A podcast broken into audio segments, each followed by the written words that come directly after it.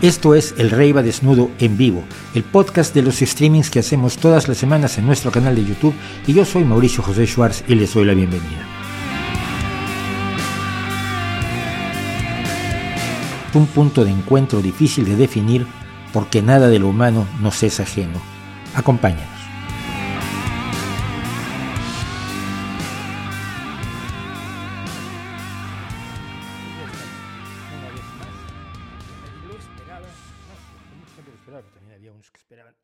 Que ya nos deshacemos del tío este de las barbas que es muy molesto? Pues sí, soy muy molesto para muchas personas, pero como quiere que estamos aquí de vuelta. ¿Qué es esto? Esto, para quien no lo sepa, es el Rey va Desnudo. Esto, para quien no lo sepa, es el streaming semanal en vivo del Rey va Desnudo, que se llama Revista Semanal, porque hacemos un repaso sobre todo de las cosas que pasaron en la semana o de temas que nos resultan interesantes esta semana. Así es como se hacen las revistas. Las revistas no son noticiosas. Haces cosas de interés y también haces cosas de actualidad. Hice muchas revistas yo en la vida. Es hora de compartir arte, de demoler mitos y de invitar a usted a que piense un poco y sobre todo que piense distinto, como le dicen que piense, sobre todo los que le dicen que piense distinto. Esto es saber, esto es peculiar. Hay gente que le dice a usted, no, no hagas caso del sistema, el sistema es malísimo. Vale. Entonces no hago caso del sistema. Piensa como yo. Vale. Y yo cuando te critico a ti, no, a mí no me criticas nunca. No, no. Lo que hay que hacer es criticar a todos. Es decir, piensa distinto hasta de los que te dicen que pienses distinto, porque generalmente su mensaje real es piensa como yo pienso. Y eso nunca es buen negocio. Obviamente hay acuerdos fundamentales entre seres humanos donde pensamos lo mismo, que gracias a eso vivimos en sociedad, pero eso se consigue voluntariamente y no mediante el sistema este de, de ven y piensa lo que yo pienso te voy a convencer. Eh, como todo, como todas las veces que estoy por aquí, se los digo, esto es absolutamente gratis, pero si nos quieren apoyar, pues les vamos a agradecer muchísimo. Tenemos nuestros principales fuentes de apoyo, son, aparte de la publicidad aquí en YouTube, que sí, tengo publicidad, chicos, hay que vivir. Yo tengo un hijo y tengo trabajo y tengo cosas que hacer y tengo casa y tengo este estudio y tengo un montón de cosas. Y a mí no me da ninguna vergüenza porque hay gente que me dice, oh, pero tú te estás llenando de dinero con esto. Ojalá sobre todo porque podría pagar más impuestos y ayudar más a mi sociedad. Pero no, no me estoy llenando de dinero. Pero a través de Patreon, que está arriba a la izquierda, y de PayPal, que está abajo a la izquierda, y cuyas descripciones están aquí, pueden ustedes apoyar al canal, ya sea con una aportación mensual en Patreon o con una aportación por una sola vez en PayPal, como lo hacen muchos de ustedes, agradezco mucho. Y no, no, no son grandes aportaciones, hay gente que manda 5 dólares, 3 dólares, 18 dólares, lo que pueden, lo que están dispuestos a considerar que nos puede ayudar y todo ayuda. Como lo decía el otro día, para las grabaciones, por ejemplo, eh, pues compré esto que es un pedal y este pedal yo lo pongo en el suelo y entonces eh, me permite avanzar y retroceder el, teleprompter cuando leo guion y esto es enormemente útil porque antes lo hacía yo con un teléfono que usaba como, como, como, como mando a distancia, como control remoto del teleprompter y con el primer teleprompter que tuve, me tenía que estirar y, darle a la, pantalla del, del, iPad, que es lo que uso como teleprompter, le daba yo con el dedo para regresarle, era una cosa genial. Todo lo que hacen ustedes, todo lo, todo lo que tenemos en este canal, pues es gracias a su apoyo, así que muchas gracias. Vamos a tener mucho que hablar de lo que pasó ayer con el vídeo de las falsas medicinas, pero, eh, pero quiero invitarlos a que lo vean. La Organización Mundial de la Salud decidió, ha estado acercándose a las pseudomedicinas. Calculamos que por influencia de China, sobre todo de la, enorme cantidad de dinero que China y la India meten en esto, y, eh, pero no, es, no, lo podemos demostrar. Y por supuesto eh, han cometido ahora la barbaridad que en estos mismos días, mientras ustedes y yo estamos aquí portándonos bien, ellos están haciendo una cumbre sobre medicinas tradicionales, no convencionales, alternativas como le quiera usted llamar, supersticiones médicas que no están sustentadas en ninguna evidencia sólida y confiable. Eso es lo que son. Y precisamente ante este, este, esta cumbre irracional, ridícula, absurda, pues hice este vídeo y las respuestas que he recibido son de lo más interesantes. Si quisiera, y vamos a comentarlas algunas después, ha tenido un razonable éxito considerando que tiene 14.600 visitas 14.600 visitas en un día, que es pues, 25 horas desde que se estrenó, es mucho, es lo habitual en los vídeos de los miércoles, los vídeos que, hacemos a partir, los fragmentos que vamos sacando de este streaming que se van lanzando a lo largo de la semana, pues van, llegan a las 9000, 5000, 3000, hay unos que se quedan en 1000, nada más porque tampoco todo es tan interesante. Y yo soy malísimo calculando lo que es interesante y lo que no, como ya he comentado en otras ocasiones. Así que bueno, pues esa es, esa es más o menos la historia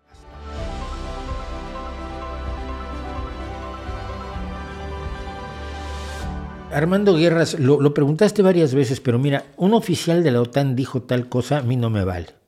Si me dices, fulano de tal, oficial de la OTAN, dijo tal cosa en tal periódico y aquí está la URL, mm, te creo. Pero si me dices, un oficial de la OTAN dijo, yo te puedo decir, pues no, pues un oficial del ejército ruso dijo que ahora se van a lanzar pasteles rosas en celebración de Barbie. Es lo mismo, no me vale. Entonces, eh, eh, no. José Enrique de Ayala saca un artículo sobre Zelensky en el diario. Pues que a quién le haces caso. Primero que nada, el diario es un diario. El diario es un periódico que ha mostrado claramente su vena prorrusa, siempre.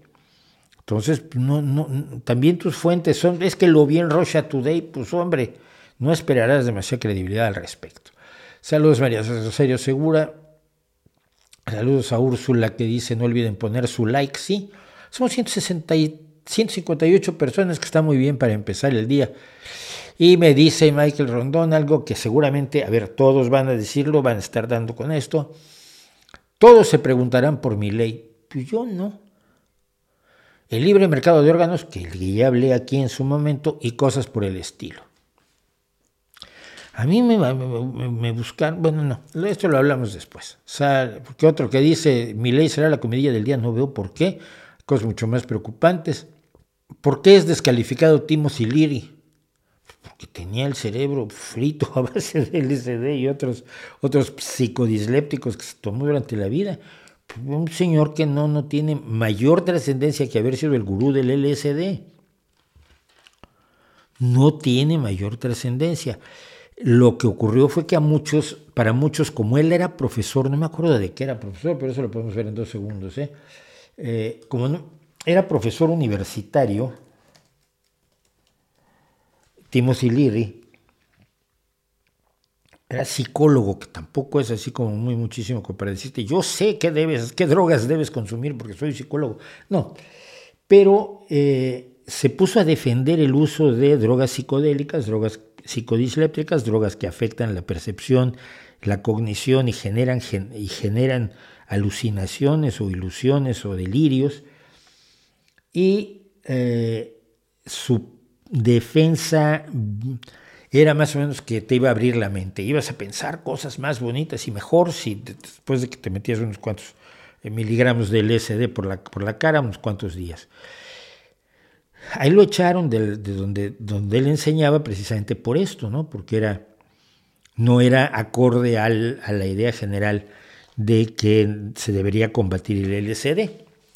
Hay que recordar para esto que el LSD se combatió de una manera profundamente estúpida, como fue toda la guerra contra las drogas. Es decir, se le inventaron daños que no tenía, como daños eh, eh, congénitos a los bebés de personas que consumían LSD. Todo esto fue parte de la estrategia de salud de los Estados Unidos para tratar de impedir que los jóvenes consumieran drogas. Eh, como estrategia era la peor, porque ¿qué pasaba? Te decía, no es que fumar esto una vez te lleva al camino de las drogas duras y acabarás inyectando heroína. Pero los chicos fumaban cannabis, decían, no, no tengo ninguna ganas de, de, inyectarme heroína.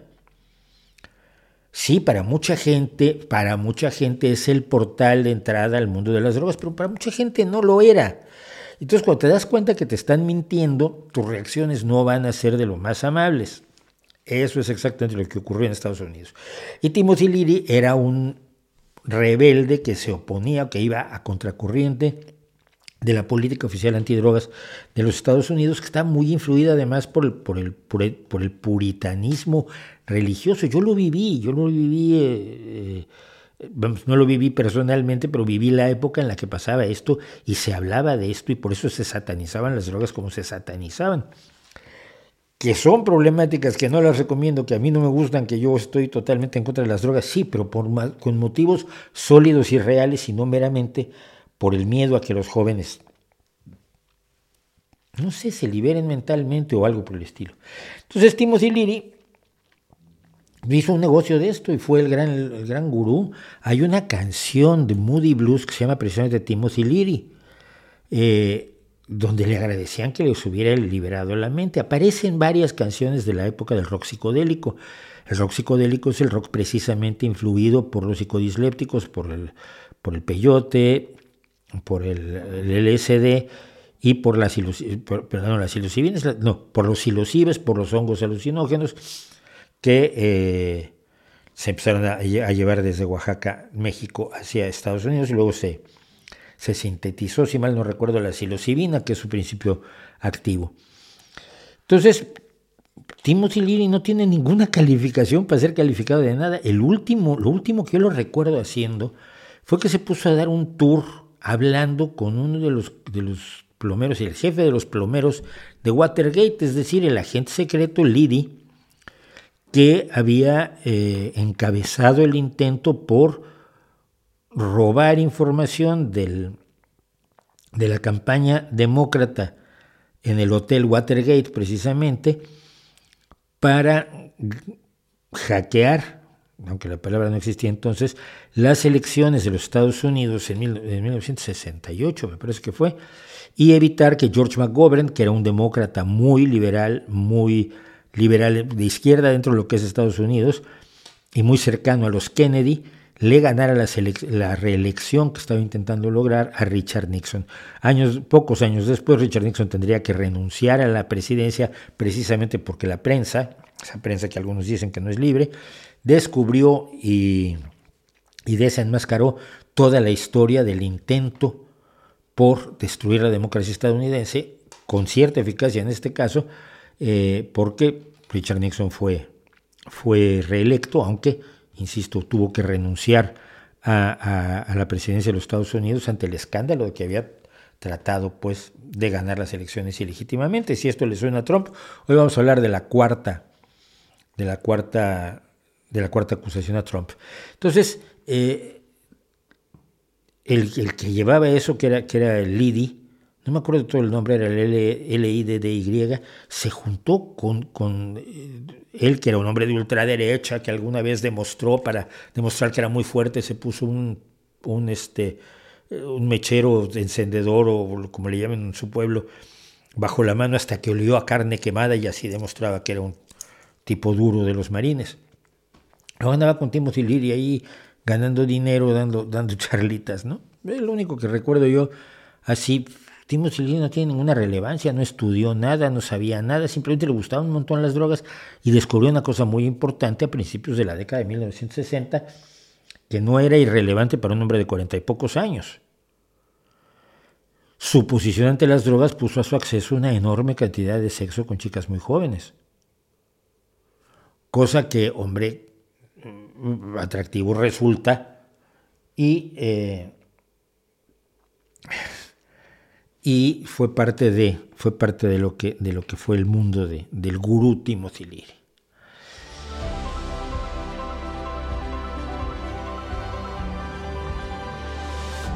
Uruguay, el efecto Flynn, el aumento del coeficiente intelectual registrado desde principios del siglo XX, ¿realmente nos estamos volviendo más inteligentes? Pues yo no, pero es que yo nací a mediados del siglo XX, ¿no?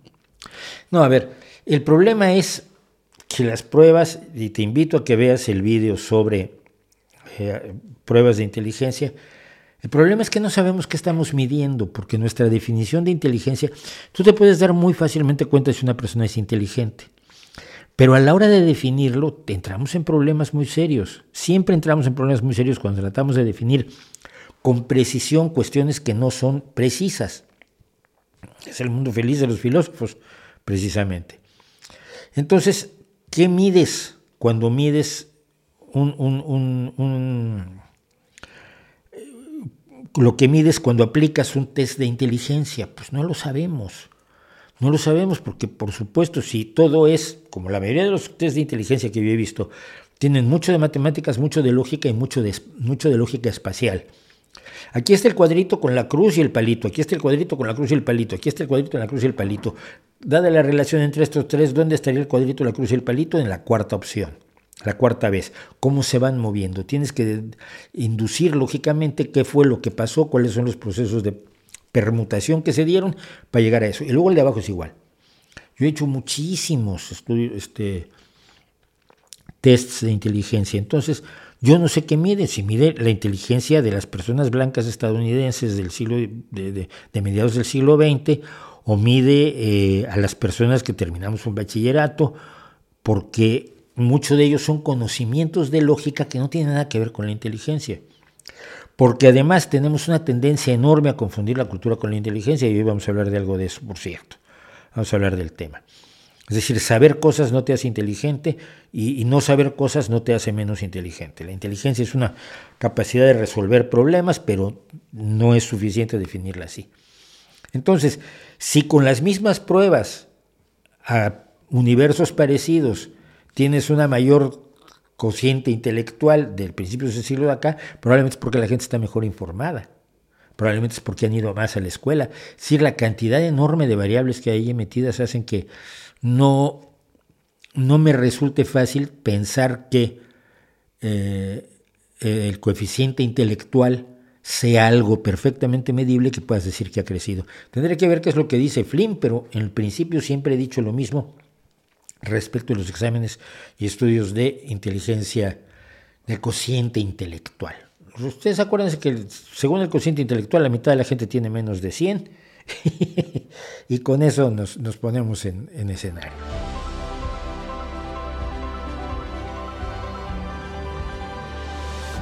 Saludos desde Costa Rica. Hola, tiembla en Colombia en estos momentos. Espero que sea un terremoto de poca, de poca intensidad.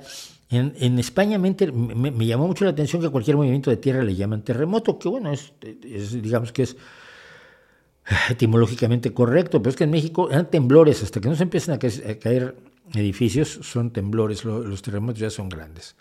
Desde Lima, Perú, gracias. Con CONACYT contra las universidades, siempre ha estado en contra de las universidades y ha, creado una forma de eh, evaluación tal que muchísimas especialidades no tienen posibilidad de tener apoyos ni becas entrar en el Sistema Nacional de Investigadores. Ni siquiera vale la pena tocarlo. Hay una destrucción total de los sistemas de ciencia en México que eran malos, pero no tan malos, y se les ha destruido sustituyéndolos por los caprichos de una señora que tiene un problema mental muy grave. Tiene un problema ideológico, tiene un problema de convicción, de posesión de la verdad, y tiene un problema además de un autoritarismo que ya conocíamos antes de que pasara todo esto, de verdad. Señor Schwartz, ¿confía en médicos y científicos religiosos? Sí, siempre y cuando sepan separar la realidad de, la fantasía. Es decir, dudo mucho que un ingeniero, porque los religiosos no son tontos, o la gran mayoría no son tontos.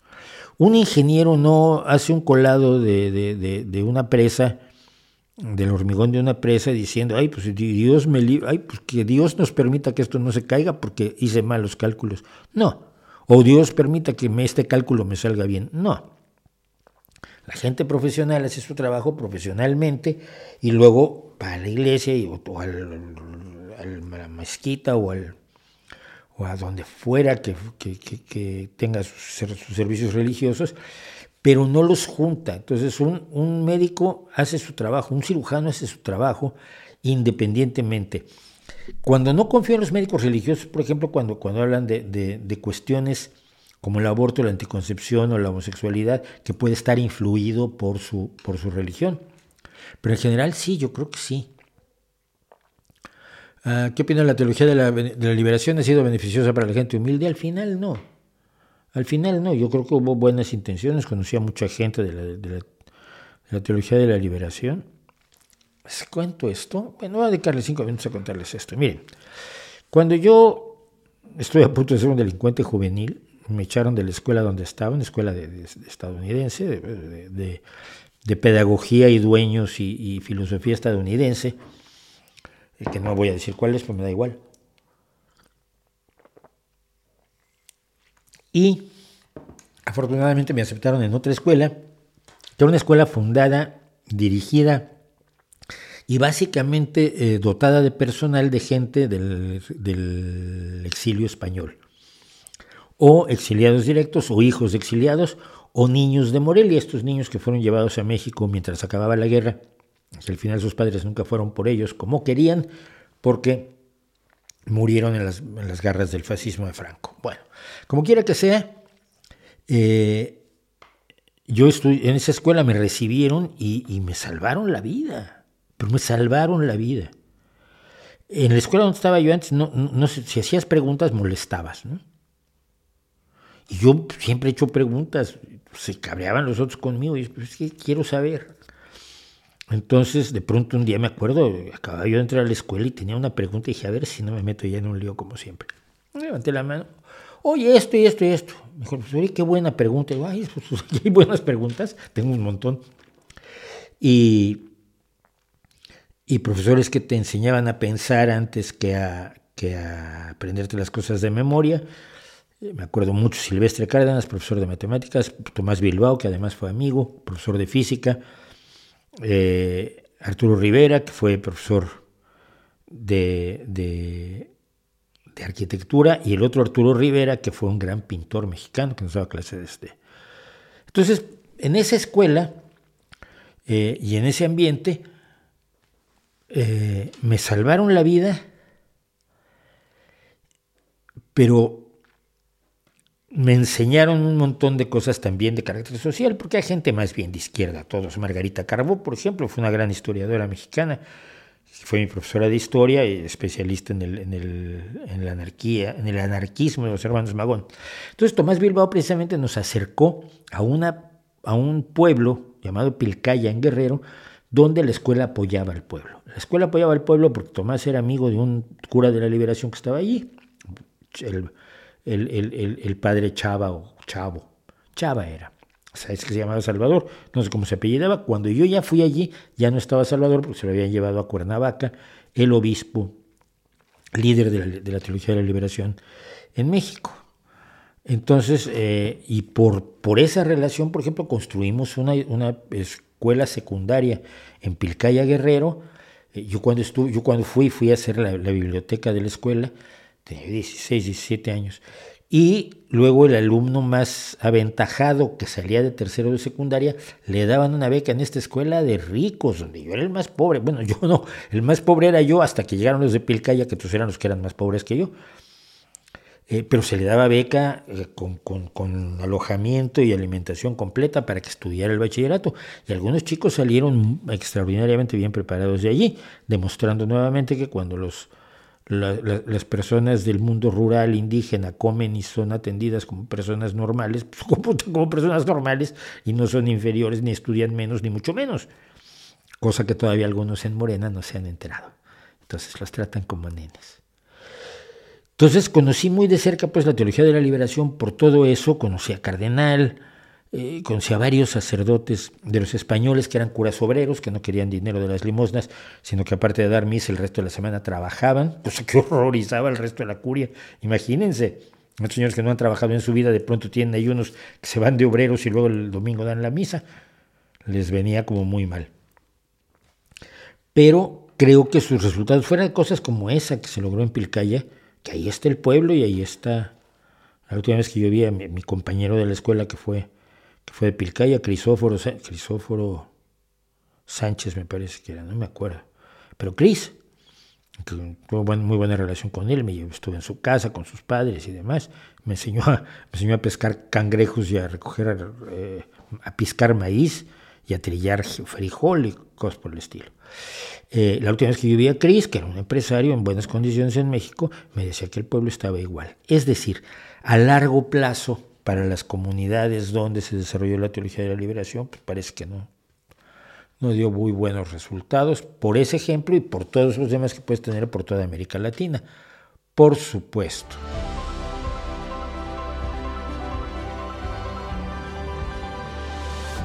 Punto uno ley no ganó nada. A mí me lo presentaron, ya es presidente de Argentina, visir de Colombia y, archimandrita de Chile, Uruguay y lo que viene quedando de las Falklands. Yo dije, madre mía, ¿qué? pero las elecciones no eran el 22 de octubre. Ah, sí, pero estas son unas primarias donde toda la gente vota por, todos los, por las primarias de todos los partidos. A ver, a ver cómo está eso.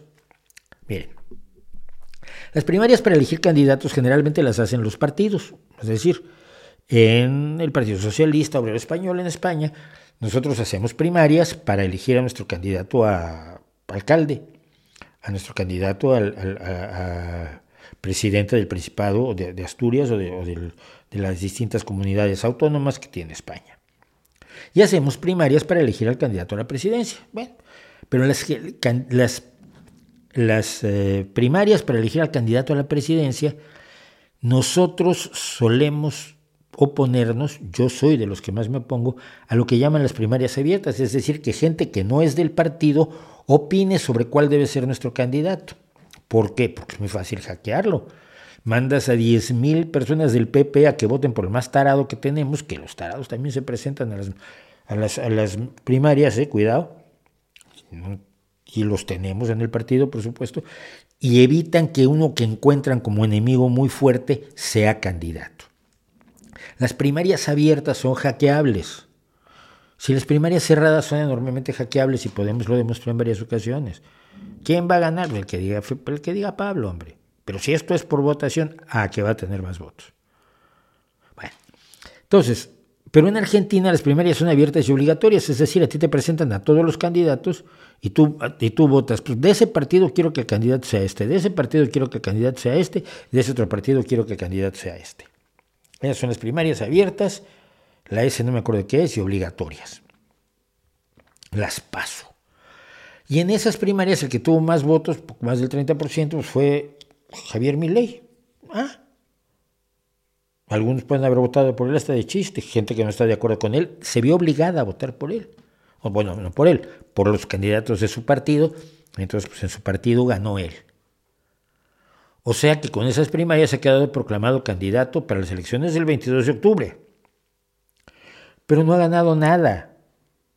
El 22 de octubre veremos las elecciones presidenciales. Si nadie es votado mayoritariamente por una mayoría absoluta, es decir, el 50% más uno, entonces el 14 de noviembre hay balotaje.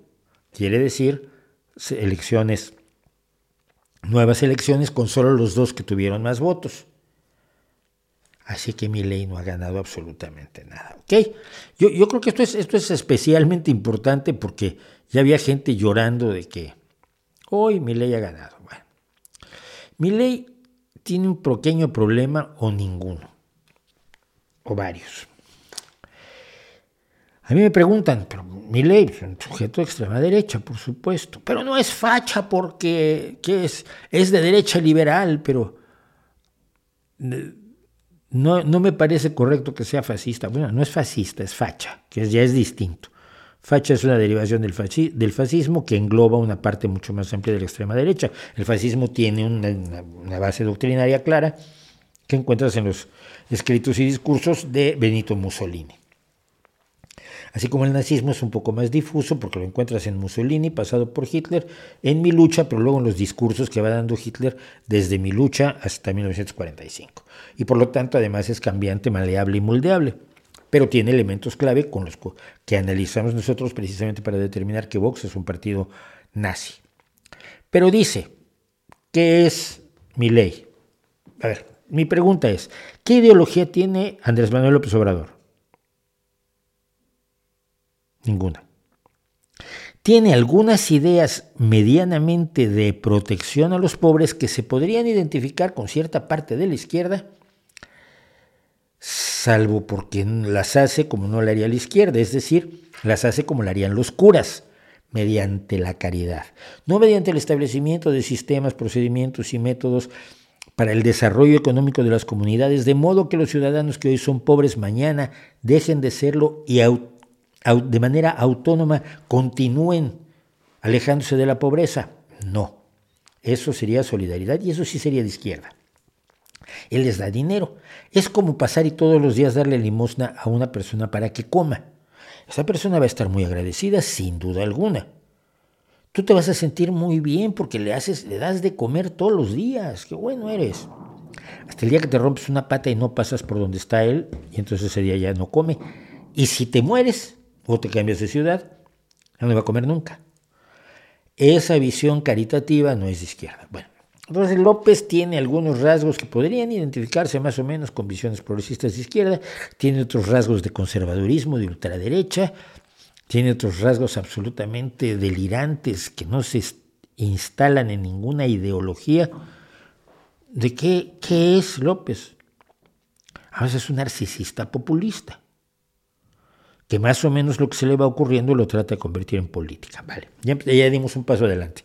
Ahora pensemos, ¿cuál es la ideología de Donald Trump? Si vas y le preguntas a Donald Trump, es muy probable que te diga, ¿y eso de ideología qué es? Porque no tiene ninguna.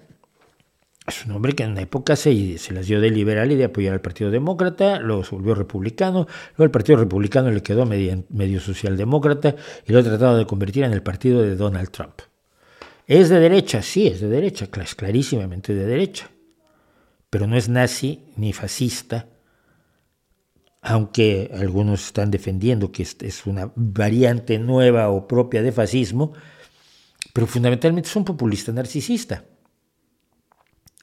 Es decir, es un hombre que cree que el gobierno es para que él esté mejor, para que él se, se muestre tan bueno como es en el, el público, que el, el, poder está a su servicio, no él al servicio del poder, ni mucho menos del pueblo, que es lo mismo que le pasa al observador. El gobierno y las elecciones y todo lo que ha pasado están para servirlo a él. Bien. Boris Johnson, ya que estamos hablando de gente con cabello, extraño, porque utilizan el cabello para distraer a la gente, peinados locos. ¿Qué ideología tiene Boris Johnson? Es un hombre de derecha, es un hombre conservador, eh, tremendamente tendido a la derecha, pero no es que ideológicamente pueda establecerse como un hombre con un pensamiento de derecha. Él lo que ha hecho es utilizar el poder en su beneficio como un narcisista populista que dijo todas las mentiras que fueran necesarias, en su caso él las mentiras del Brexit, Trump las mentiras de la inmigración que lo acercan más al fascismo, López Obrador la, eh, creó la idea de los enemigos donde todos están en contra de él y todo es un complot contra él. ¿no? Bien, con esas bases, ¿qué ideología tiene mi ley? ¿Contra quién va Trump? Contra el sistema, el Estado profundo. ¿Contra quién va Boris Johnson? Contra toda la izquierda malvada y horrible, que son todos los que no son él. ¿Contra quién va López Obrador? Contra todos los que no son él. ¿Contra quién va ley? Contra todos los que no son él. ¿Qué ideología tiene?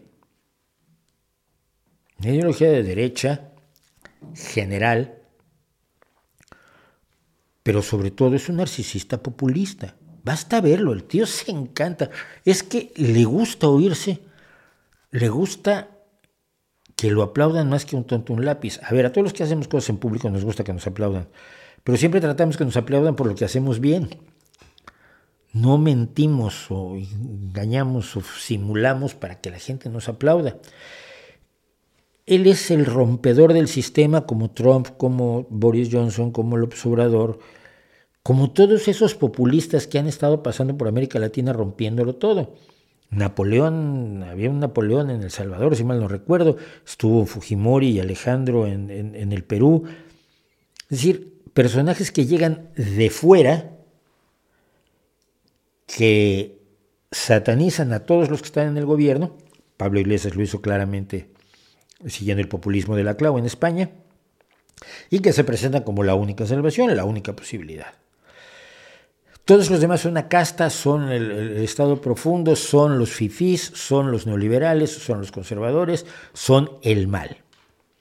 Esa polarización es propia, por supuesto, del populismo. Este populismo de mi ley está aunado a una creencia de adoración del libre mercado que llega a límites absolutamente delirantes.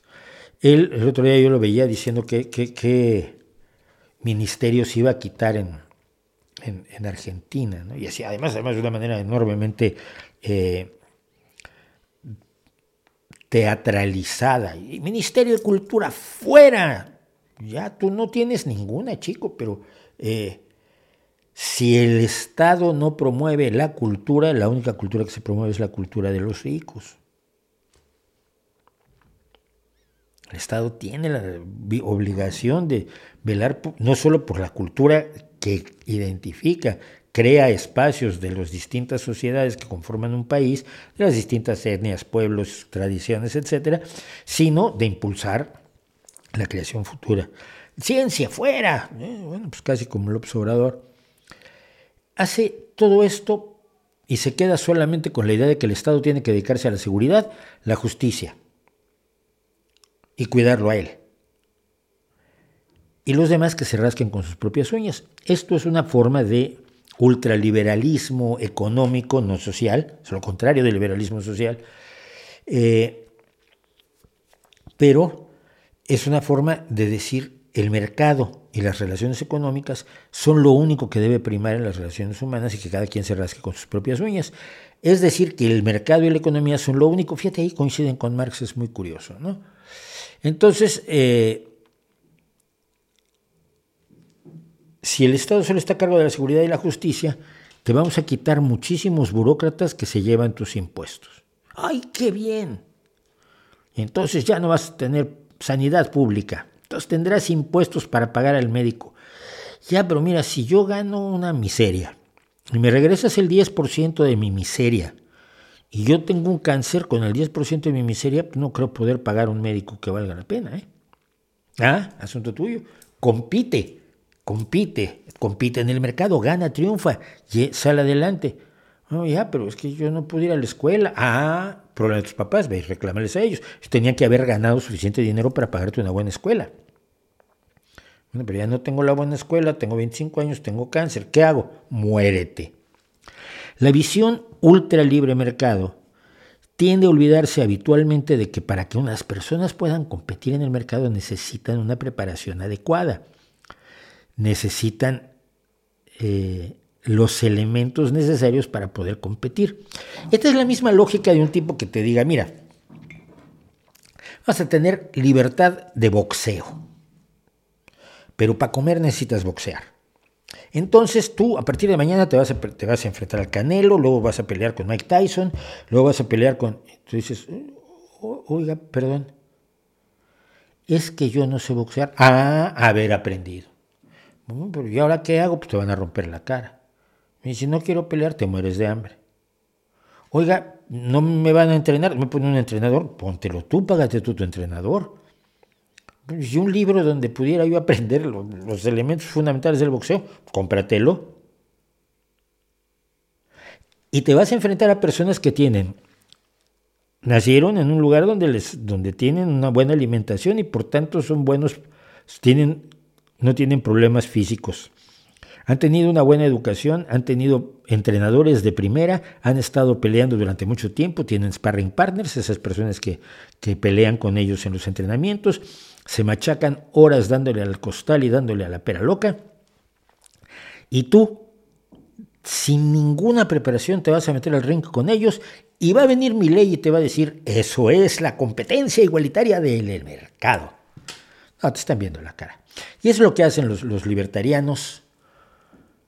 No, yo no los llamo libertarios porque el libertarianismo es esta, esta, esta adoración al libre mercado sin ninguna atención a la razón y a la lógica. ser libertario es estar a favor de la libertad. Yo soy un socialista libertario en el sentido estricto de la palabra, porque defiendo ante todo las libertades y los derechos. Pero mi ley no cree ni en los derechos ni en las libertades. Él dice, viva la libertad, carajo. Pero cuando analizas el mundo que está planteando, es un mundo donde la gran mayoría de la gente no tiene acceso a la adquisición de la libertad.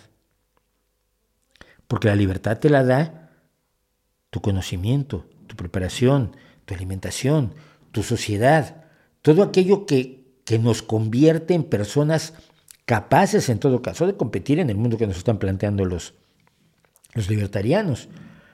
Pero nosotros solos unos no somos iguales a otros, no nacimos iguales, no comimos igual, no tuvimos los mismos profesores, no podemos llegar a competir en igualdad de circunstancias. Eso es lo que olvidan siempre las personas tipo Milley.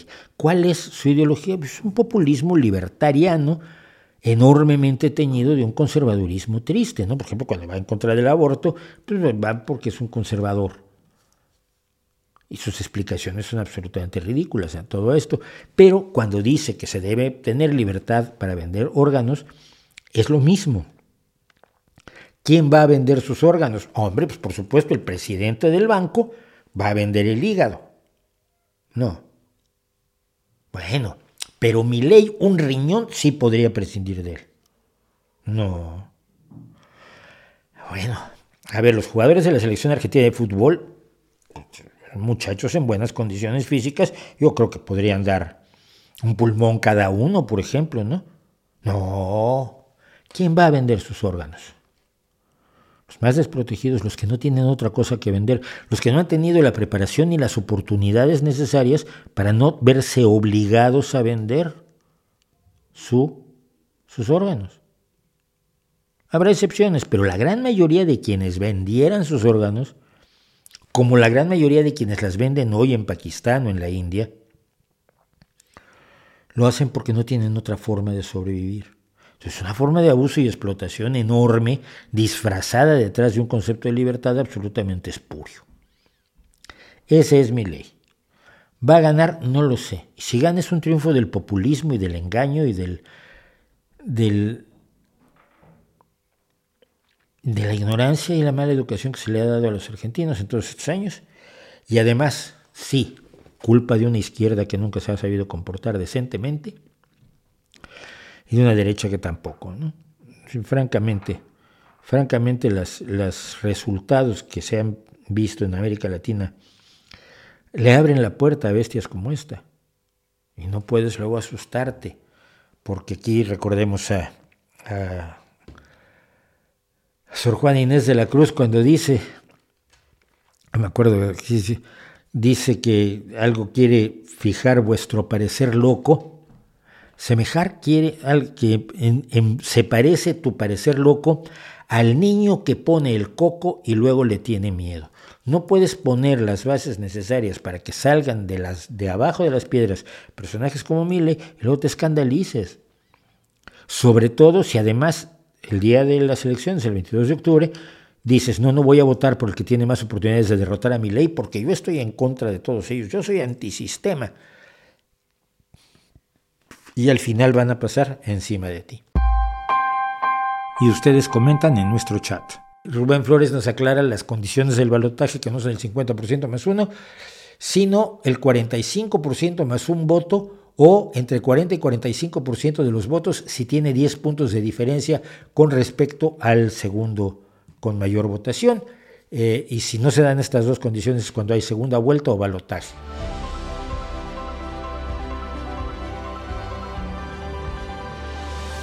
¿Qué opinas de la teoría que asevera que el calentamiento global es algo normal y cíclico, que se debe a la variación en la inclinación del eje de la Tierra y no a los efectos del CO2? Que no es cierta. ¿Por qué? Porque la inclinación de la Tierra no ha variado. Punto. Eh, desde que empezamos a notar el calentamiento global, la inclinación de la Tierra ha sido exactamente la misma, pero el aumento en la temperatura va correlacionado con las emisiones de CO2. Es demasiado cercana la correlación como para no pensar que deberíamos protegernos. Mira, ay, los filósofos. Los filósofos te pedirían que dieras pruebas tan sólidas que no las puedes dar. Estoy de acuerdo. Las evidencias son clarísimas en el sentido de que lo más probable es que el aumento de gases de invernadero esté provocando el calentamiento global. Es lo más probable. Todas las informaciones que tenemos nos indican que es lo más probable. ¿Está 100% seguro? No. Pero tampoco estoy 100% seguro de, de, que yo exista. Si nos ponemos filosóficos no llegamos a ningún lado con todas las indicaciones que tenemos, que dicen que esto es muy probable, ¿cuál es la acción más sensata? Actuar como si fuera real lo más probable y reducir las emisiones de CO2 y de gases de invernadero para tratar de controlar el cambio climático o apostar a lo improbable y dejarnos seguir. Mira, si el aumento de los gases de invernadero no fuera el causante directo o más importante del calentamiento global, de todos modos reducir la emisión de gases de invernadero va a mejorar las cosas. Va a, reducir el aumento de la temperatura. Pero nadie de quienes estudian esto, quienes estudian el clima utilizando, por ejemplo, conos de las, grandes eh, secciones de hielo que se, que se sacan para poder estudiar cómo era el clima, cómo era la atmósfera en el pasado muy lejano, ninguno de quienes hacen eso te dice, no, bueno, si hay una posibilidad de que la teoría de los, de los negacionistas del cambio climático sea real. Ninguno. Todas las indicaciones coinciden.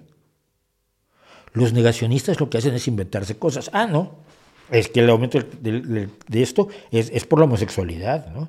Eso ese es el verdadero problema. ¿Y en qué te basas? No, yo en nada. el cambio climático se debe a la acción del hombre y a la emisión de gases de invernadero, que tiene un efecto físico que se puede demostrar. No es una imaginación, no es una hipótesis. Sabemos que al haber ciertos, al haber gases de, de efecto invernadero, precisamente el calor emitido por el sol no sale de vuelta al, espacio, sino que se queda en nuestra atmósfera. Hay una explicación científica, física, real, demostrable, incluso en laboratorio, de que eso pasa.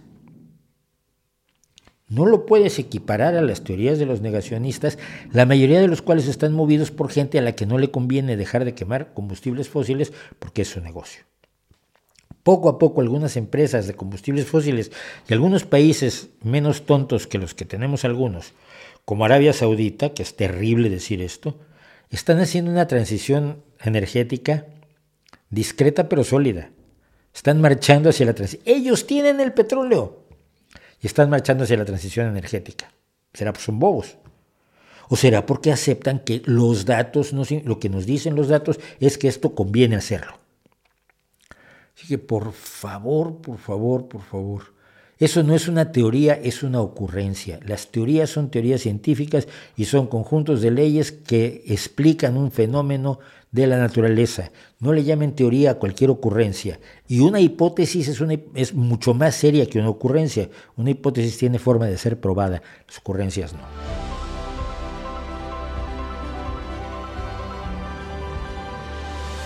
Bueno, quería hablarles de lo que pasó con la Organización Mundial de la Salud, porque Hice, como, decíamos al principio, hice este pequeño video sobre las falsas medicinas que ahora está apoyando. En este momento está en la India haciéndose una cumbre donde hay un montón de personas, ninguna de las cuales, eh, ninguna de las cuales es experto en medicina, en fisiología, en química, en biología, en bioquímica, en biología molecular, etc.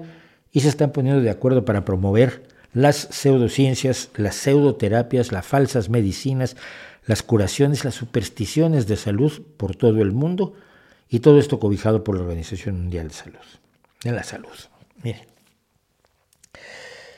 esto me alarmó tanto que digo, hice, hice este video con, con, bastante, con bastante, con bastante cabreo, con bastante indignación porque me parece horrible que una, una organización que además fue blanco de los ataques más brutales por parte de los vendedores de, pócimas mágicas a raíz de la pandemia y que resistió esas presiones y se negó a validar la cloroquina y el CDS y el MMS y el, eh, la invermectina.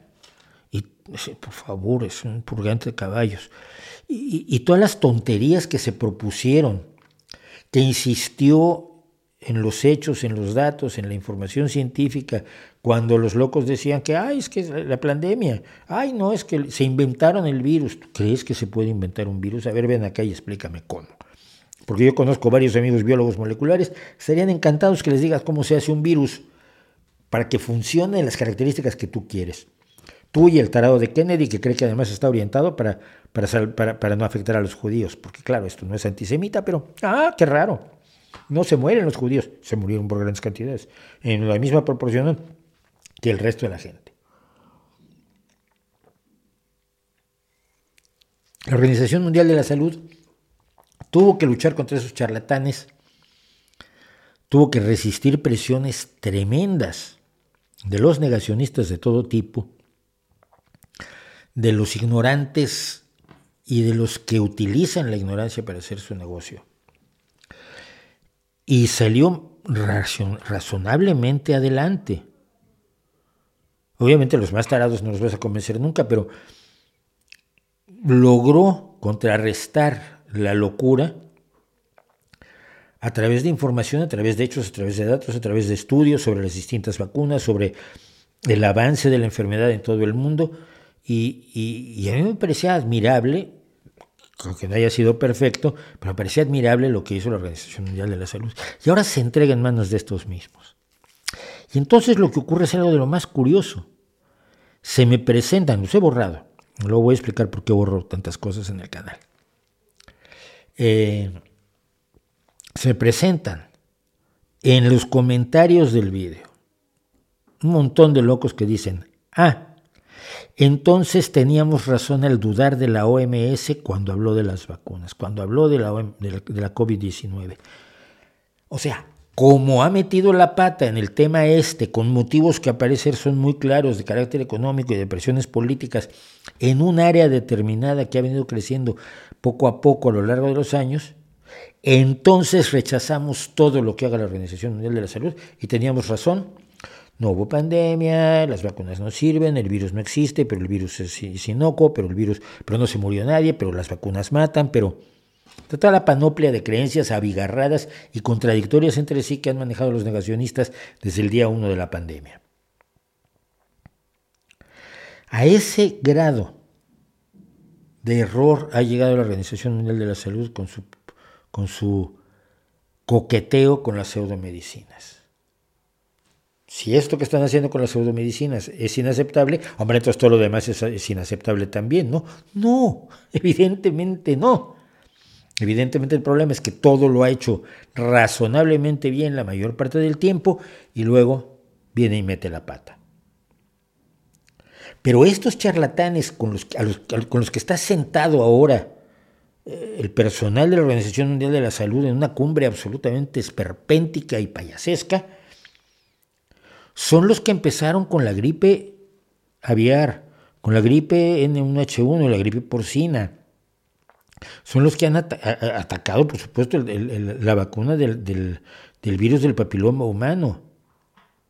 Yo llevo 10 años pidiéndole a Yamazares, que es uno de los más grandes líderes de Izquierda Unida, que declare que metió la pata cuando pidió que España suspendiera la, vacunación del VPH del calendario vacunal. En los países donde se ha aplicado el VPH prácticamente ha desaparecido el cáncer de cuello de útero.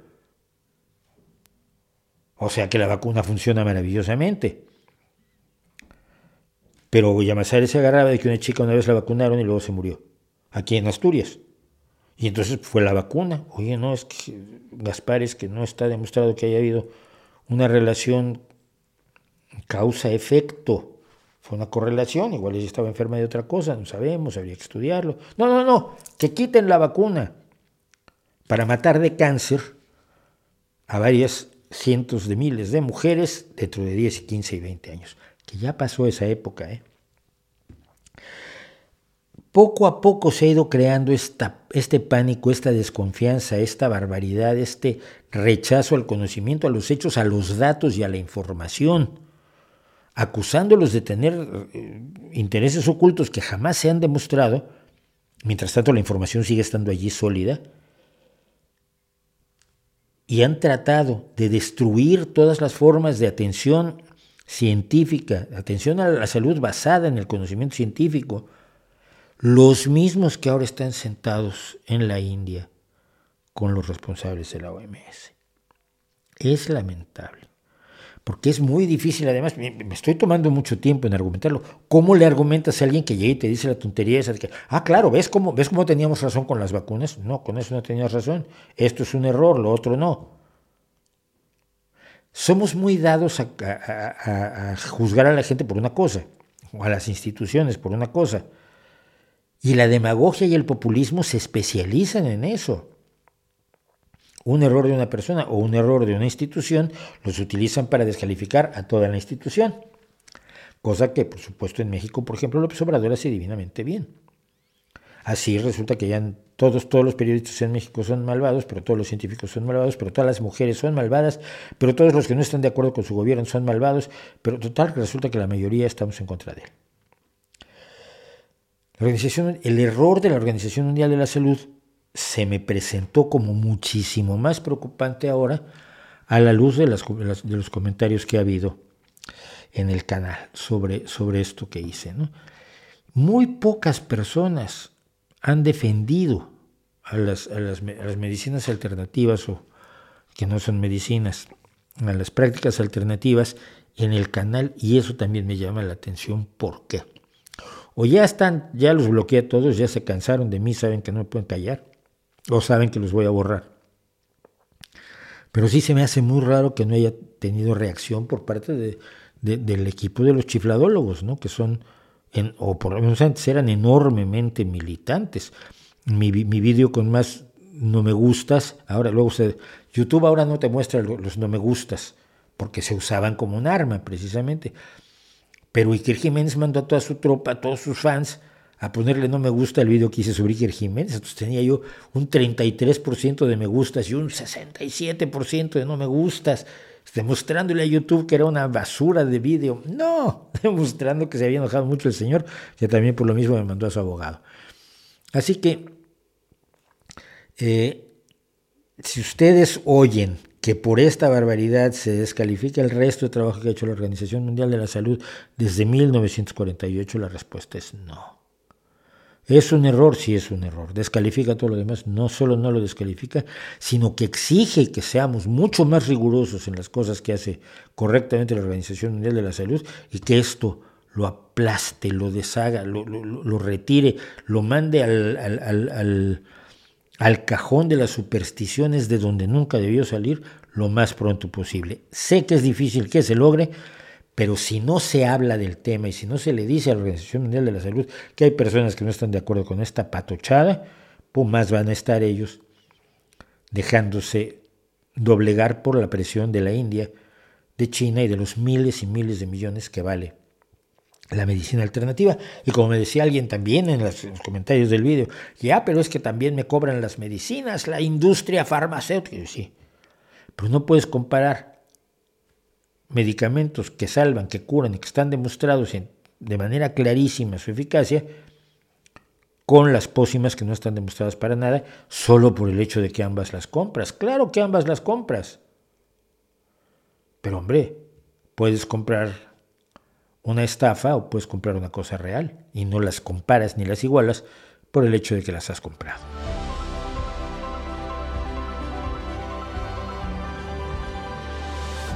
¿Pueden existir sectas sin líderes claros? No creo. Pero algunas sectas sí sobreviven a través de, de, grupos en el poder que juegan el papel del líder, pero que son enormemente cerrados. Pienso en la, en la, en la antroposofía de, de Steiner, ¿no? Pero en general, la secta, para que sea verdaderamente preocupante, sobre todo, salvo casos así, el, el líder es fundamental porque es la voz es el que va a hablar por ti. Leonardo Llamas, estoy indignado por la actitud de AMLO ante la situación agravante de la seguridad en México. La violencia en México, por lo que hemos sabido, por lo que sabemos, fuera de ese pobre y absolutamente humillado, casi destrozado país, con un Estado prácticamente fallido, donde la mitad del país está siendo controlado por bandas de delincuentes y donde la política oficial del gobierno es no dispararles a los delincuentes, sino darles abrazos. Y es, no, es, no es una broma, no es solamente la frase abrazos, no balazos, es que a mí me la han defendido los más cercanos, uno de los más cercanos asesores del presidente de la República Mexicana, que es Pedro Miguel defendido y que yo, el hecho de que yo no entienda la política esta que tienen ellos perfectamente analizada, que yo acuda a otros estudiosos de la criminalidad para explicar que eso no es una solución, pues me convertía en un enemigo del observador y entonces así, fui, así soy considerado. Eh, pero esta violencia unida a la falta total de respuesta por parte del gobierno mexicano desde el 2018 al menos, eh, es, es, desgarrador, es lacerante. Evidentemente fue una barbaridad la que hizo Felipe Calderón, el presidente Felipe Calderón, dos presidentes atrás, con una guerra contra el narco que no podía ganar porque no sabían cómo hacerla.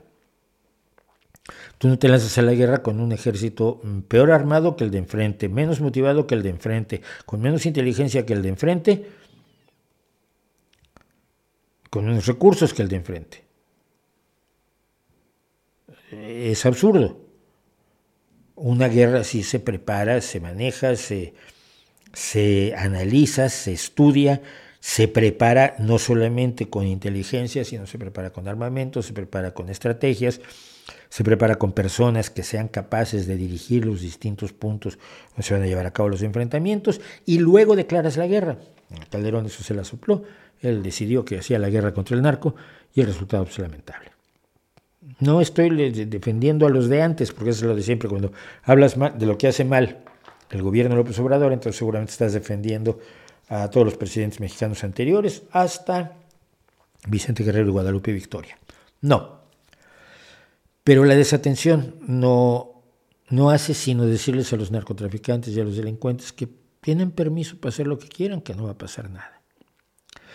Cabezas colgadas en puentes, cosas absolutamente de película de terror, eh, cuerpos desmembrados, eh, mensajes escritos en sangre, cosas que, que Stephen King le convertirían la noche en una verdadera pesadilla, se han visto en México. Se han visto para horror de la ciudadanía y para horror de la gente que está afuera, para angustia y temor y, e indignación de muchísimas personas, menos de los miembros del gobierno de Andrés Manuel López Obrador. Y el día de, hace unos días, dos o tres días, cinco jóvenes, al parecer sin, sin ninguna relación con la delincuencia, al parecer chicos normales y corrientes entre 19 y 22 años que se reúnen para, para ir a tomar algo y divertirse y fueron secuestrados por un grupo, uno de los muchos grupos delictivos que hay en México, se aparecieron fotografías de ellos golpeados, ensangrentados, y luego aparecieron vídeos donde se les obligaba a agredirse entre ellos hasta la muerte. Es tan absolutamente brutal, es tan... Es el tipo de cosas que yo como escritor de novela policíaca no me atrevería a escribir por una cuestión simplemente moral personal, además sus personajes le tienen cierto valor, ¿no? Hay un, ahora no me acuerdo de su nombre, yo olvido, yo olvido eh, nombres con facilidad. Straub, Peter Straub, que escribió con, Stephen King muchas cosas y tiene un libro que el día que yo conocí a Peter, aquí en Gijón, le dije, ¿cómo pudiste escribir esto? Tipo? Esta escena, una escena en concreto, ¿cómo la pudiste escribir? Dice, no, si hasta a mí me dio miedo, ya, pues que a mí me horrorizó leerla. Eh, es decir, hay cosas que se salen de la ficción a niveles terribles. Lo que está pasando en México es así. Lo que ocurrió con estos cinco pobres chicos es así. Hay muchísima gente secuestrada en México en este momento, muchísima gente de la que no se sabe nada, se acaban de encontrar cuerpos en neveras, frigoríficos, refrigeradores en distintos lugares. Eh, el, el, valor que tiene la vida para la delincuencia en México es aproximadamente cero o menos. Y obviamente para el gobierno mexicano también, porque el gobierno mexicano no parece conmoverse ante ningún horror de, los más brutales que se pueda uno imaginar, horrores como los que hablábamos del nazismo, horrores de, Japón en la Segunda Guerra Mundial, horrores de, del Daesh decapitando gente, cuestiones que se salen de nuestra concepción de lo que es lo esencialmente humano, lo mínimamente humano. que entran en terrenos de la psicopatía, de la absoluta falta de empatía con el dolor, los sentimientos la humanidad de las personas que están a tu alrededor. Que los delincuentes sean psicópatas es preocupante, que el gobierno lo sea es preocupante. Y el gobierno, siento decirlo, pero es ahora absolutamente psicopático. El día de ayer, el día de hoy ya no lo sé, no, el día de ayer, López Obrador dio una de sus homilías cotidianas, él habla dos o tres horas de él mismo todos los días, es su principal acción de gobierno son las llamadas conferencias mañaneras o las mañaneras a secas, para quienes no lo sepan, donde se hace la autoexaltación del gobierno, pero sobre todo la autoexaltación de Andrés Manuel López Obrador y su, por supuesto, gallarda simpatía eh, durante dos o más horas al día todos los días de lunes a viernes desde que es presidente. Tiempo que cualquier otra persona podría haber utilizado quizás en gobernar un país tan vasto, tan poblado y tan problemático como es México, y quizás habría sido útil que ese tiempo se le dedicara al gobierno, pero López Obrador ha decidido que él no está para eso, él está para su máxima exaltación, está para satisfacer su narcisismo, y cuando le preguntan sobre un asesinato tan brutal como el que acabo de comentar, y que he comentado sin detalles, porque los detalles son, son tremendos, le preguntan y se hace el sordo y luego hace un chiste.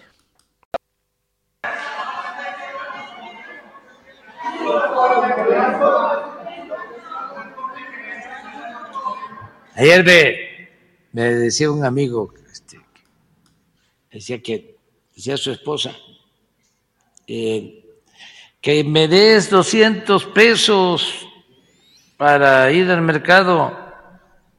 Eh, no oigo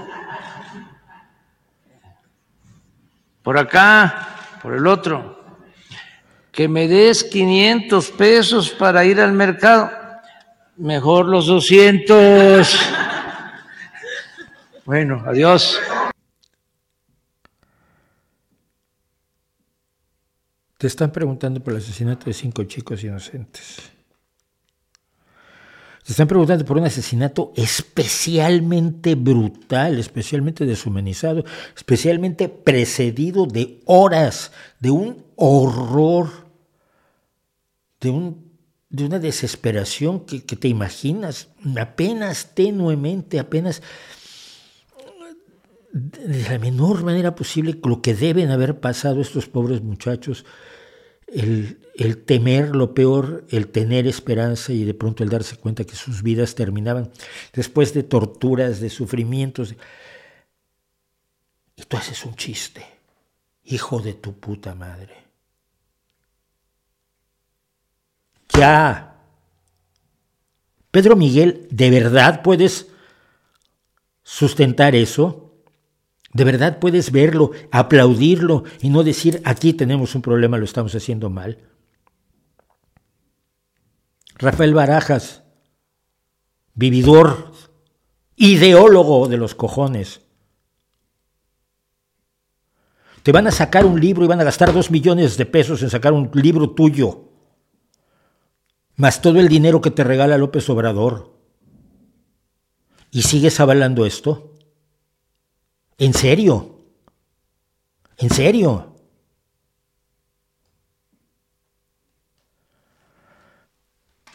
No lo puedo entender, de verdad no lo puedo entender. México era un país con muchos problemas, siempre es un país con muchos problemas. Yo me acuerdo que había una gran violencia que en el 85 de alguna manera se paró cuando se, se suspendió durante un tiempo, cuando descubrimos la solidaridad entre nosotros como ciudadanos que nos tuvimos que salvar durante los dos días después del terremoto del 19 de septiembre, que el presidente de la Madrid y su inservible gobierno se quedaron paralizados totalmente. Totalmente paralizados, mientras se peleaban dos miembros del gobierno a ver cuál de ellos se iba a hacer cargo del desastre dos mamarrachos que, se han ido al basurero de la historia. Al que se debería ir de la Madrid, cuyo hijito ahora quiere ser presidente de México. Hazme el cabrón, favor. encontramos esa solidaridad y salvó a México durante algunos años, hasta los 90, 93, por allí. Luego empezó a crecer nuevamente la violencia. México se convirtió pues en la opción a Colombia con el narco, pero nunca las cosas habían sido tales que un presidente que se supone que tiene una responsabilidad ante la vida y el bienestar de los ciento y tantos millones, 130, 120 millones de mexicanos, 110 quizás que queden porque 20 millones se fueron, y no como yo porque me pude ir como un e, emigrante de lujo, sino los que se van verdaderamente a morir también de hambre a otros países, a ser explotados y a ser utilizados y a ser maltratados y discriminados. Y que un presidente tenga estas acciones, es que no, simple y sencillamente no es, no es, no es admisible.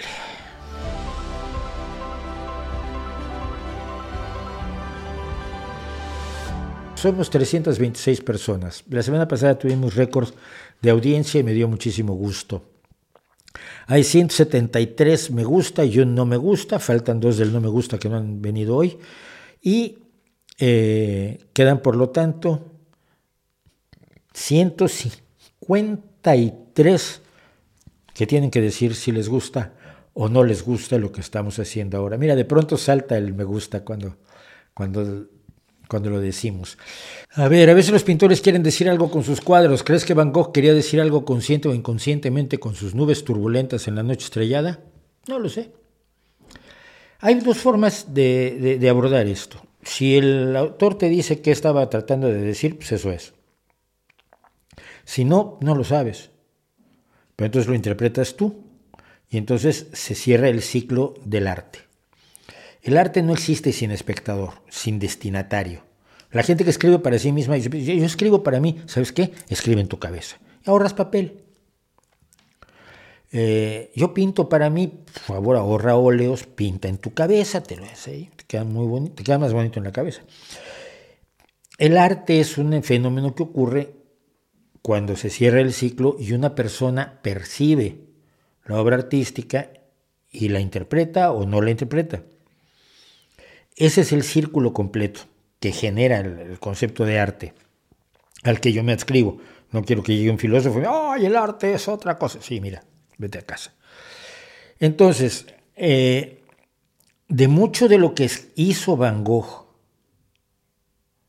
Van Gogh, para ser correctos en la pronunciación, eh, tenemos muy claro qué quería, qué quería decir, qué quería hacer, qué quería resaltar por la vasta cantidad de cartas que le mandó a su hermano Teo, que imparcialmente están reunidas en la colección Querido Teo, que hizo, como ya hablamos aquí alguna vez de esta maravillosa mujer, la viuda de Teo Van Gogh, que fue la que nos regaló.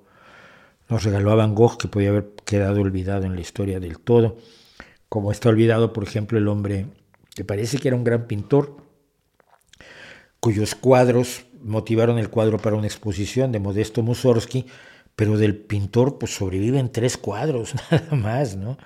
Es una cosa impresionante. Entonces, eh, busca entre en, las, los, en las cartas de Van Gogh a Teo qué dice él de la noche estrellada. Eso es lo que él quería decir. ¿Qué ves tú? Eso ya es otra cosa. Por ejemplo, a mí, a mí nunca me han impresionado tanto las nubes turbulentas de la noche estrellada, no me parecen nubes turbulentas, me, parecen, probablemente haya visto galaxias en algún momento dado, Van Gogh. Eh, pero yo, yo que estoy enamorado toda la vida es de los cipreses de Van Gogh. Eh, estos, estos, estos árboles se solían utilizar a la vera de los, de los cementerios y principalmente en los caminos de entrada a los cementerios.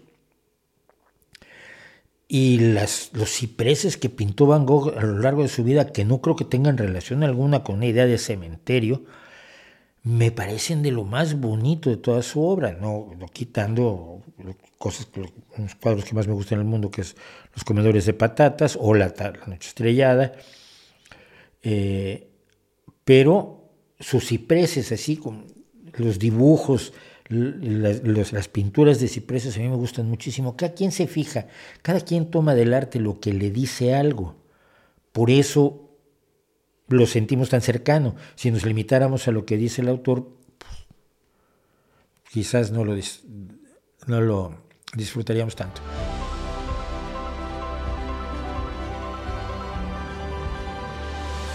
A mí me, cae, me, cae, muy bien esta gente. Hay gente que realmente me enternece muchísimo porque su visión del mundo es un poco como así.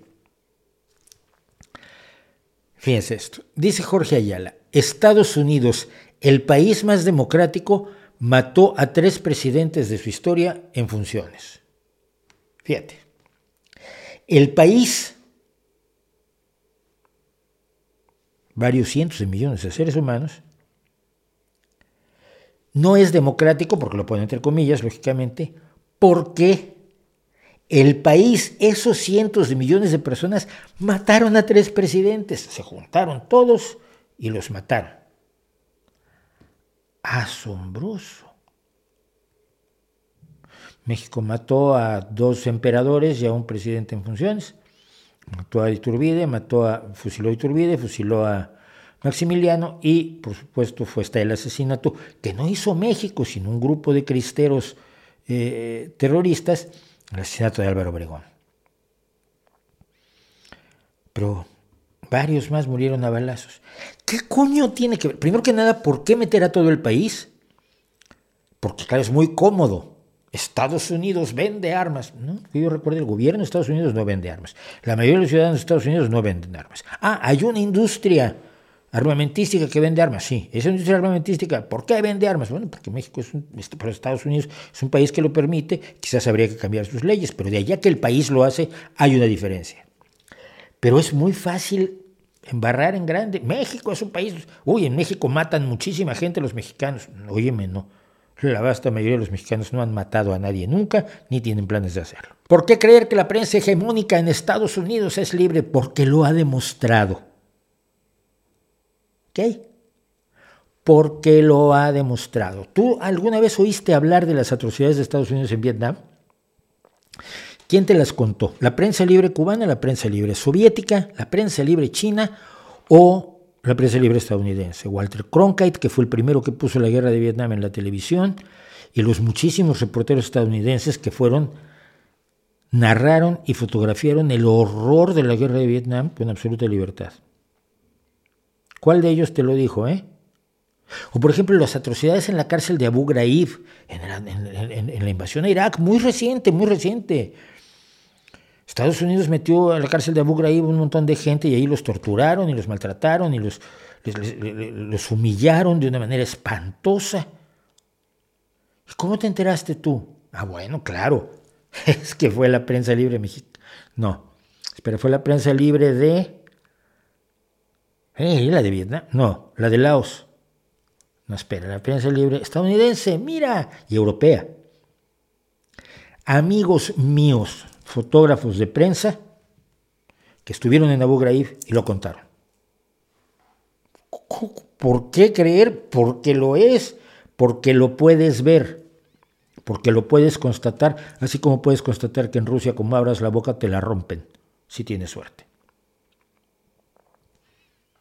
No es una creencia metafísica ni religiosa. Es ver lo que hace la prensa todos los días. Existe Fox News, claro que existe Fox News, que es hegemónica, hombre, es el canal más visto en la televisión, el canal de cable más visto en todos los Estados Unidos. Fox es hegemónico. En la, cable, en la televisión por cable, CNN anda de capa caída. ¿Fox es libre? No. ¿Cómo lo sabes? No, porque sabes que no es libre. Porque han confesado que mienten. Mientras que otros se juegan la vida para informarte, ten un poco de agradecimiento.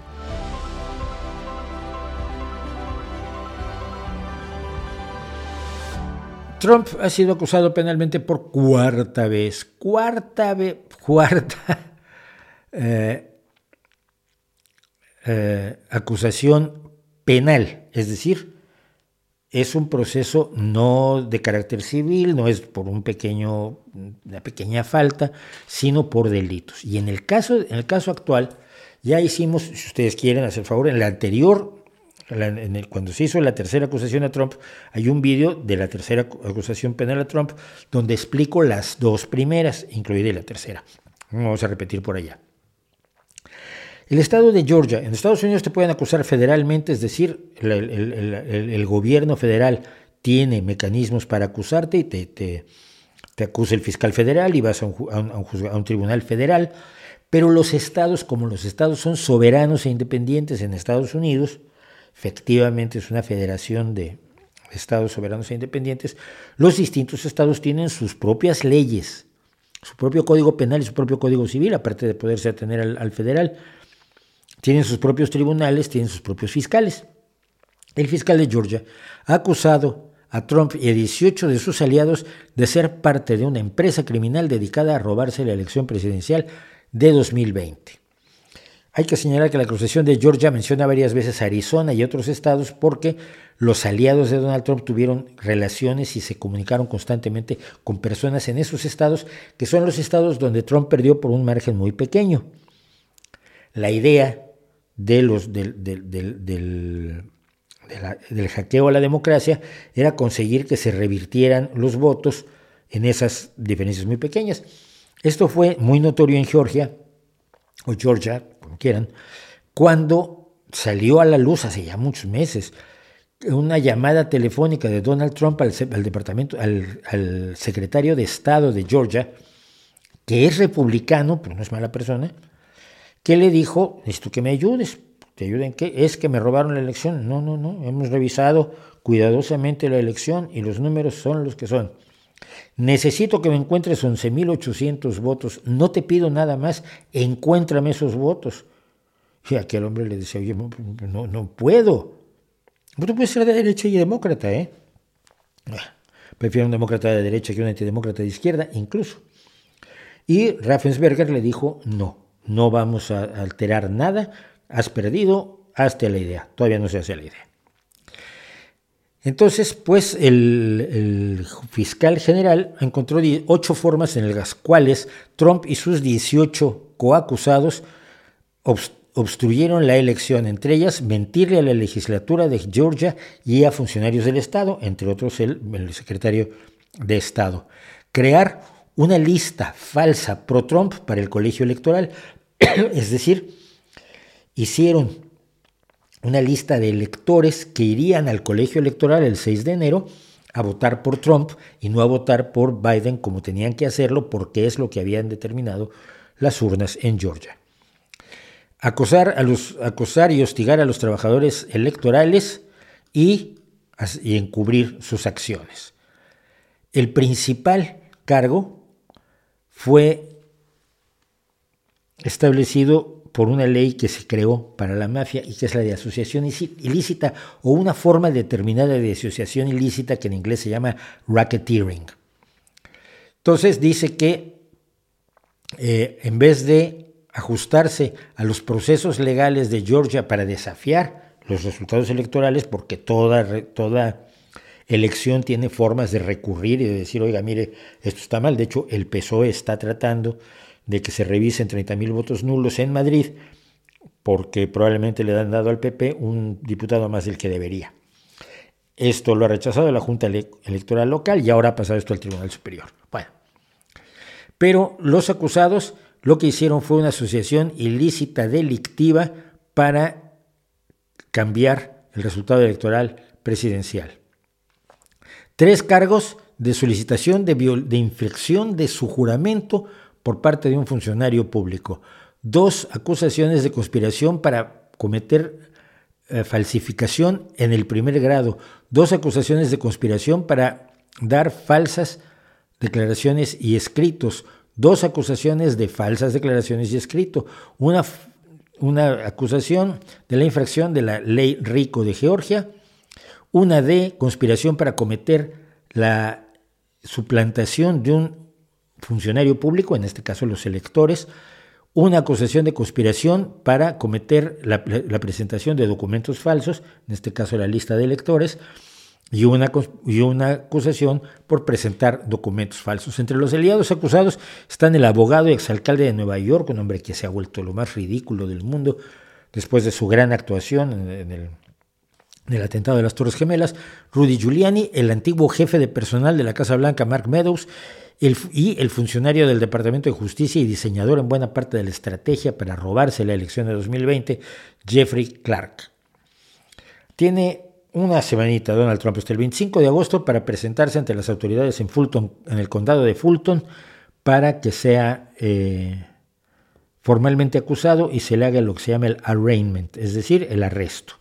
Y el representante, el sheriff de Fulton, ha dicho que él sí le va a tomar las huellas dactilares a Trump y él sí le va a hacer las fotografías identificativas de lo que en inglés se llama el mugshot y que yo conozco como, como ficha signaléctica, tendrá algún otro nombre, que son estas fotos de frente de perfil que te hacen con tu estatura atrás cuando te acusan de un delito.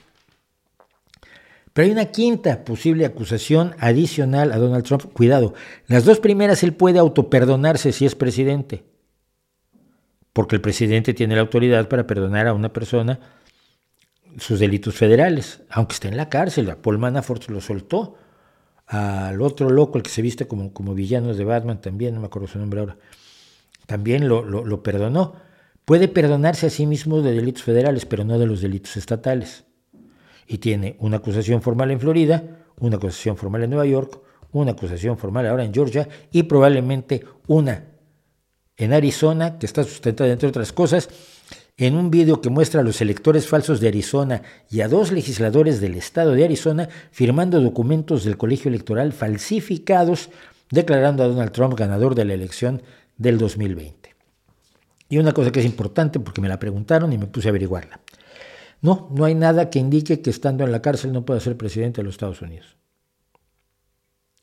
Las leyes en Estados Unidos jamás consideraron la posibilidad de que un presidente fuera un delincuente de nivel tal que pudiera acabar en Chirona y que pudiera luego ser presidente estando en Chirona.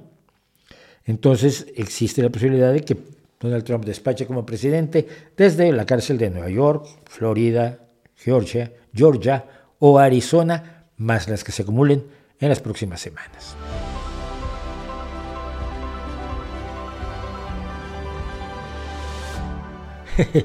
Hace unos días vi un video donde te criticaban.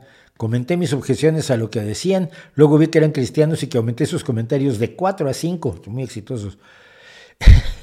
y borré mi comentario, mejor ignorarlo.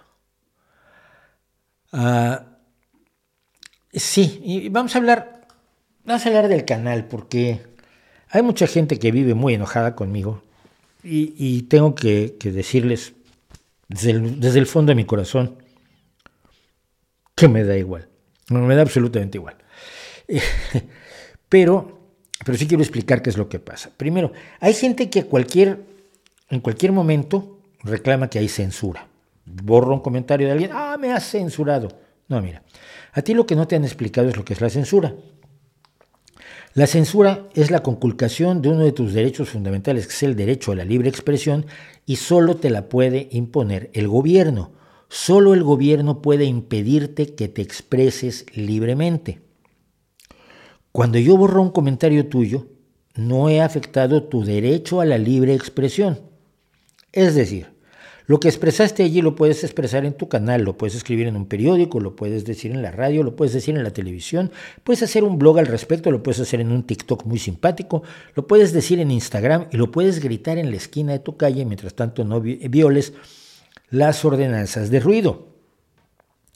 Puedes contárselo a tus amigos, puedes contárselo a tu familia, puedes contárselo a cualquier persona a la que quieras aburrir con tus tonterías. Tu derecho está incólume. Lo que no tienes es derecho a hablar en mi canal. Es decir, yo no tengo la obligación de que este canal sea la plataforma de tus tonterías. Nada dice que tenga yo que oírte. Tu derecho a hablar es tu derecho a hablar, mi derecho a no oírte es mi, derecho a no oírte. Mi derecho a que no uses mi plataforma para cosas que yo no quiero también existe. Mira, yo tengo un contrato con YouTube como todos los, youtubers. Y en ese contrato se establece una serie de cosas, se establecen las reglas de YouTube. Si yo las infrinjo, me cierran el canal de un día para otro, ni les molesta. ¿eh? Han, cerrado canales que generan mucho más ingresos que yo. Yo soy la, parte inferior del, del, barril. Pero eh, también me da ciertas atribuciones. Me da la atribución de borrar comentarios. Me da la atribución de retener comentarios basado en palabras. Esto es algo que mucha gente no sabe. Si yo hay una serie de palabras que tengo, una lista de palabras que hacen que los comentarios que las mencionen automáticamente pasen a moderación. Salvo en los casos en los que hago que todos los comentarios pasen a moderación.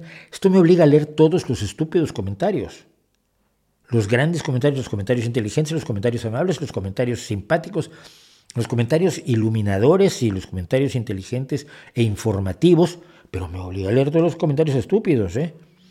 Y los he leído todos los que se han hecho en este canal. Entonces, te puedo borrar, te puedo echar a moderación por palabras, pero cuando ya está publicado te lo puedo borrar porque tengo una opción, dice remove y lo removeo y ya. Remove significa eliminar o quitar. Y es un derecho que me da YouTube porque este es mi canal, no el tuyo. Y esta plataforma te la puedo dejar usar, pero no estoy obligado a dejártela usar. Y tengo otro, otro que dice eliminar usuario del canal. Hay muchos que no se han enterado de esto, pobrecitos, me, dan, me dan cosita. Yo te elimino del canal y tú escribes unas diatribas horrorosas contra mí y solo las puedes ver tú. No las ve nadie más. Tú cuando entras al canal y ves, y le dije a Mauricio que eso, y tú entras al canal y ves tu comentario, y te sientes muy inteligente y muy valiente, y solo tú lo ves porque no lo puede ver nadie más porque ha sido eliminado del canal o baneado. Entonces, pues, yo sí baneo gente, baneo mucha gente, borro muchos, todos los días borro comentarios. Y quizás habría que ver por qué. Primero que nada, ¿qué borro? Borro afirmaciones sin bases. Mucha gente considera que la forma de defender sus creencias irracionales es simple y sencillamente hacer afirmaciones en contra. Entonces, Burri Burri 163842 dice, no sé por qué dices eso si yo con homeopatía me curé de dos cánceres y una uña enterrada. Lo borro. ¿Por qué? Porque está mintiendo, básicamente.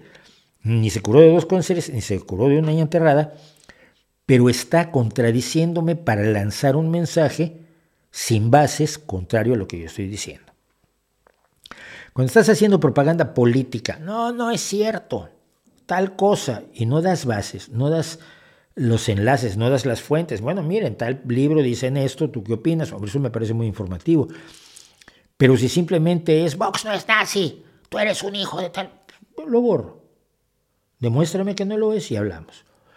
Eh, si se te queda pegada el bloqueo de mayúsculas, vas para afuera inmediatamente. Yo estoy en la red desde 1994, cuando no había internet público. Todavía internet era de las universidades. Nosotros teníamos BBS, lo que eran los tablones electrónicos. Así entré yo al ciberespacio cuando todavía estaba sin asfaltar. Eh, y, en los mensajes que nos intercambiábamos, era, era una cosa, tú escribías tus mensajes y lo subías en una especie de archivo comprimido que se llamaba Quick. Y luego los, los otros de la red, que éramos 20, bajaban los mensajes, los descomprimían, los respondían, los volvían a comprimir y los subían. Y tú podías bajar mensajes Quick pues, un par de veces al día. No era como ahora que los mensajes te llegan todo el tiempo incesantemente. Y ya entonces aprendimos a no usar el bloqueo de mayúsculas. No usar solo mayúsculas equivale a gritar. Si no lo has entendido en 2023, cuando llevamos ya 30 años con Internet, yo creo que va siendo hora que te borre. Las acusaciones sin bases. Es que fulano de tal hizo tal cosa. Ah, caramba, ¿y cómo lo sabes? No me das los datos como el que me dice aquí, un general de la OTAN dijo tal cosa. No, no te puedo hacer ningún caso ni te puedo dar eh, eh, plataforma para que cuentes eso, porque quizás convenzas a alguien aunque no estés dando ninguna información. Las acusaciones sin base, los insultos gratuitos. Hay gente que se divierte mucho insultándome a mí porque no tiene nada mejor que hacer. Y cuando el tema soy yo, cuando el tema soy yo, el tema no es nada.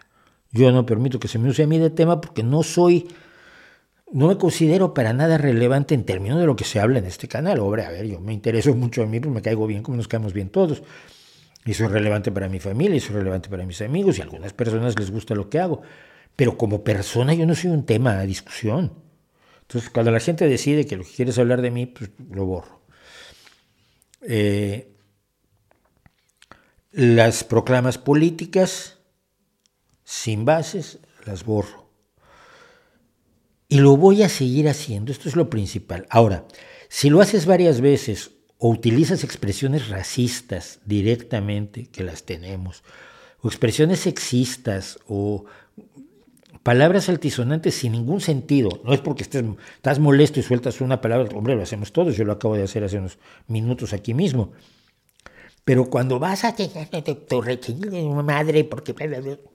Chico, se borra, eso no le aporta nada a nadie, ¿no? Eh, entonces, todas esas cosas no solo están borradas, sino que quien persiste en ello, pues lo, baneo. Entonces vive en ese limbo donde él cree que está escribiendo en el canal y no lo está haciendo. Y sé que lo hacen porque siguen escribiendo en el canal y por correo sí me llegan los comentarios.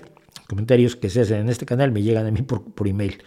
Y entonces dices, pero este, este ¿qué dijo? No, pues ya lo borré, está borrado. Entonces el, canal, el mensaje que yo sí veo que hiciste, oh, listo, no aparece en el canal. Esa es parte del funcionamiento que tiene este canal. ¿Por qué? porque en este canal, este canal existe para dar determinado tipo de información y por lo tanto no puede ser utilizado ni para difundir desinformación ni para atacar a quienes manejan esa información que no te gusta.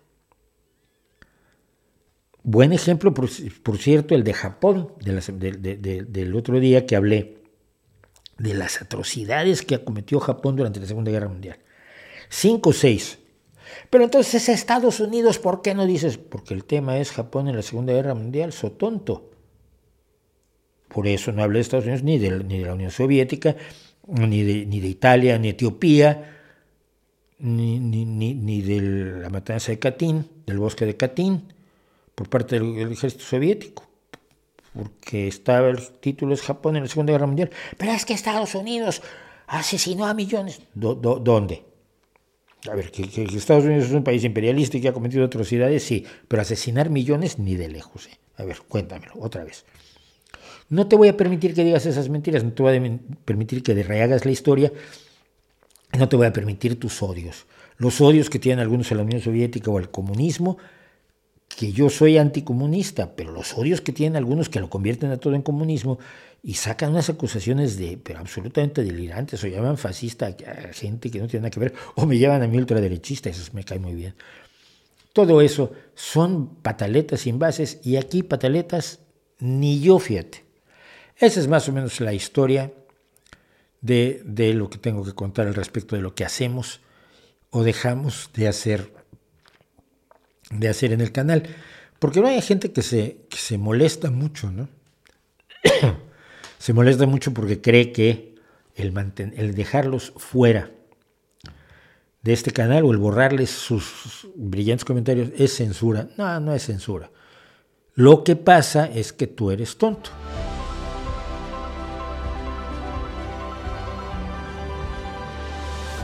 Vamos a esto, vamos a esto que revivió el otro día y me llamó la atención. Y, entonces quiero comentarlo con ustedes y quizás podemos desglosar un poco esta historia.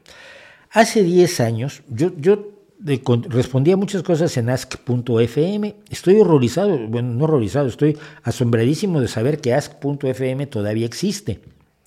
Creo que en 2012, por ahí, eh, no, 2016, respondí mi última pregunta en ask.fm. Me gustaba, me parecían preguntas, respondí como hacemos aquí en el chat. Y entonces, eh,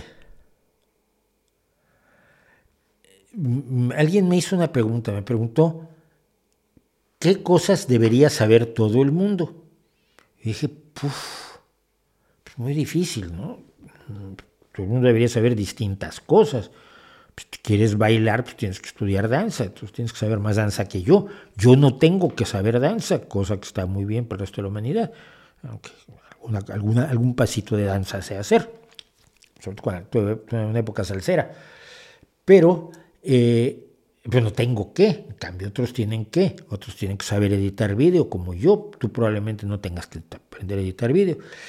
Pero ante el desafío, lo que pasa es que esos desafíos a mí me, me pegan muy duro. Entonces decidí hacer esta,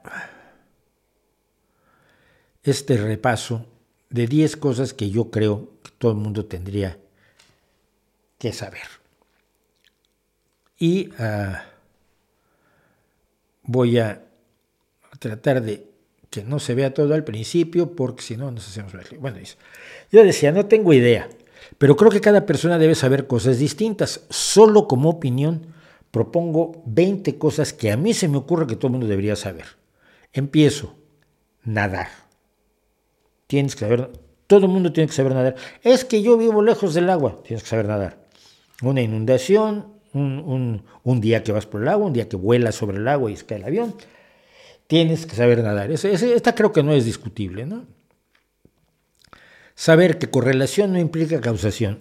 Si supiéramos eso, nos habríamos ahorrado tantísimos problemas como los que nos estamos ahorrando, como los que nos habríamos ahorrado con la vacuna, eh, respecto de la gente que dice que pues, los que se vacunan se mueren o se enferman de las cosas más raras del mundo, o, o los atropella un autobús porque les pusieron la vacuna. Entender que hay cosas que ocurren una después de la otra sin ser causada la segunda por la primera es muy importante. Del mismo modo como tenemos que entender que hay ocasiones en que los datos suficientes, y esto lo vemos más abajo, los datos son suficientes para decir que hay una muy probable causación. Que todo cambia, siempre. El ser humano está enamorado del, del cambio, pero también está enamorado de que las cosas queden igual. Todos nosotros hemos sentido ese vacío casi existencial, un agujero en el corazón, cuando aquella tienda que o aquel café al que íbamos tanto, de pronto lo, cerraron, lo cambiaron y ahora vende ositos de peluche. Acaba de pasar, yo iba mucho aquí en Gijón, en un lugar que se llama el Jazz Café, que tenía un dueño que tenía una colección de discos de jazz impresionante en CDs. Y claro, cuando no hablaba con él, dice, no, esto no es nada, en casa tengo 10.000 vinilos de jazz. Y entonces llegabas tú y él te decía, ¿qué quieres oír? Hombre, pues quiero ir a Frank Sinatra. Sí, ¿cómo no? Y te lo ponía. Uno de los cafés más bonitos de Gijón. Y de pronto, pues bueno, se, jubiló, se jubilaron, se jubiló él se jubiló como encargado, el dueño lo vendió, lo cambió y bueno, ahora es, es otra cosa, una tienda de decoración.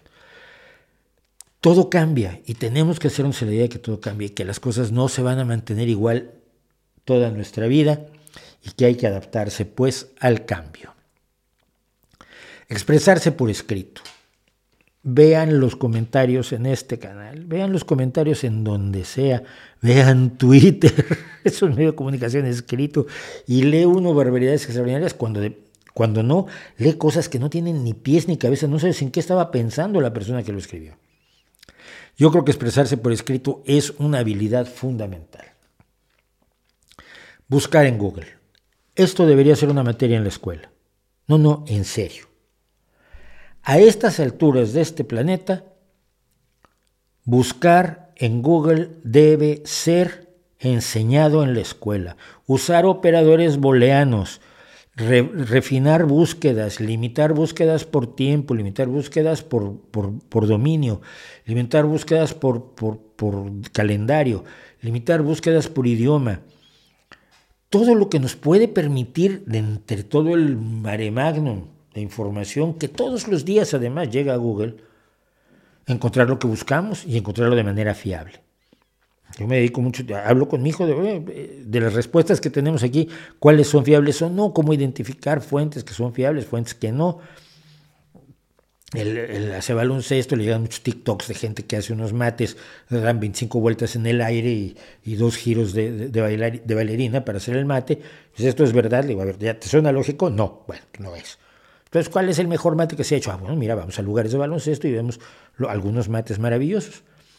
Buscar en Google debería enseñarse en las escuelas, si no es que en casa, desde pequeñitos, les les das la primera tablet para que se diviertan que las cosas son siempre más complejas de lo que parecen. Este es uno de los mensajes que yo me dedico a dar constantemente en este canal. Las cosas son más complejas de lo que parecen, las cosas nunca son tan simples como nos gustaría y esto hay que tenerlo presente. No aceptar caprichosamente afirmaciones que no tengan evidencias sólidas. Lo hacemos constantemente con cosas que nos suenan bien. Si algo suena bien, lo aceptas. No, es que esta con esta, con este té te curas completamente la diabetes. Ay, qué bueno, yo siempre he estado queriendo algo que me cure la diabetes, porque claro, la medicina solo me la puede mantener bajo control, pero no la cura. Ay, pero finalmente este té me va a curar. ¿Y cómo sabes que te va a curar? Lo, leí, me lo dijo el herbolario, eh, lo dice Pamies. ¿no? no, sin una fuente sólida, sin una evidencia sólida, no aceptes las afirmaciones. No quiere decir que las rechaces totalmente, simplemente que esperes a que haya evidencias sólidas para aceptarlas. Y al revés, no rechazar caprichosamente afirmaciones que estén sustentadas por evidencias sólidas, como el cambio climático. Está sustentado por tantas evidencias sólidas que rechazarlas es de tontos, es de tan tontos como creer que un té te va a curar la diabetes. Hay grados de certeza y hay grados de, de solidez de la evidencia y tenemos que saberlo identificar.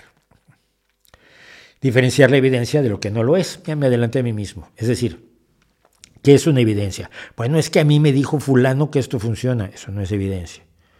No, bueno, es que lo usan desde hace 60 mil años y les funciona. Sigue sin ser evidencia.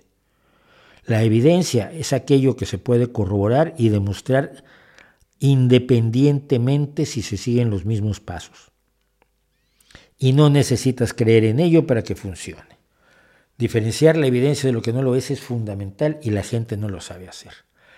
Las bases del pensamiento crítico, todas, todas ellas, todas las bases del cuestionamiento, todas las bases de la, corroboración de fuentes, todas las bases del dudar hasta lo razonable, pero no más allá de lo razonable, todas las bases de criticar y poner en cuestión sobre todo aquello que es absurdo, de que la cantidad de evidencias que necesitas son mayores conforme más absurdas son las, las afirmaciones. Si te dicen, oye, el vi por ahí que el meteorológico dice que mañana va a llover, pues es una afirmación un poco así, pero es bastante más exacta de, ayer vi un extraterrestre porque me secuestraron. No, eh, eh, son diferentes. Primeros auxilios. Parar una hemorragia, la maniobra de Heimlich, no tocar a la gente que se cae. El otro día me pasó, iba yo al anuncio de los fuegos, que fue el martes aquí en Gijón, hace tres días. lunes o martes fue, bueno. Cerca de las 12 de la noche, y voy con cámara y trípode, vamos a fotografiar los fuegos artificiales, que es el día anterior a la gran fiesta de Gijón, el día de Begoña, pues se, se hace un espectáculo de unos 20, 25 minutos de fuegos artificiales, y me encanta fotografiarlos. Voy caminando por la calle, de pronto había un desnivel que no vi, y di con toda mi humanidad al suelo. Es que vas cayendo y dices, suelto el trípode y protejo el, móvil y la, y, la, cámara. Y todo esto lo piensas sin pensarlo tú, es una reacción eh, automática. ¿no? no acabo de caer cuando hay un señor tirándome de la mano. Y sí le hablé muy feo. Dije, no, no me levante, no me levante. Déjeme ver hacer inventario, puedo mover el pie, me di en la rodilla, la traigo raspada, me torcí el, tobillo, pero solo está torcido, no parece que no hay nada más. Ahora sí, levántenme. Le dije, es que nunca levante a alguien que se ha caído. Eso es parte de los primeros auxilios. Eh, creo que hay unos elementos claves de primeros auxilios, como hacer un vendaje, como hacer un, un como desinfectar algo que deberíamos saber todos. Las principales falacias lógicas no creo que tenga ni siquiera que justificarlo, y los principales sesgos cognitivos, tampoco creo que sea necesario justificarlo. Hablar al menos dos idiomas y que uno sea el inglés. Sí. Eh, son patéticos los estadounidenses que no hablan más que inglés y llegan a todos los países esperando que todo el mundo hable inglés.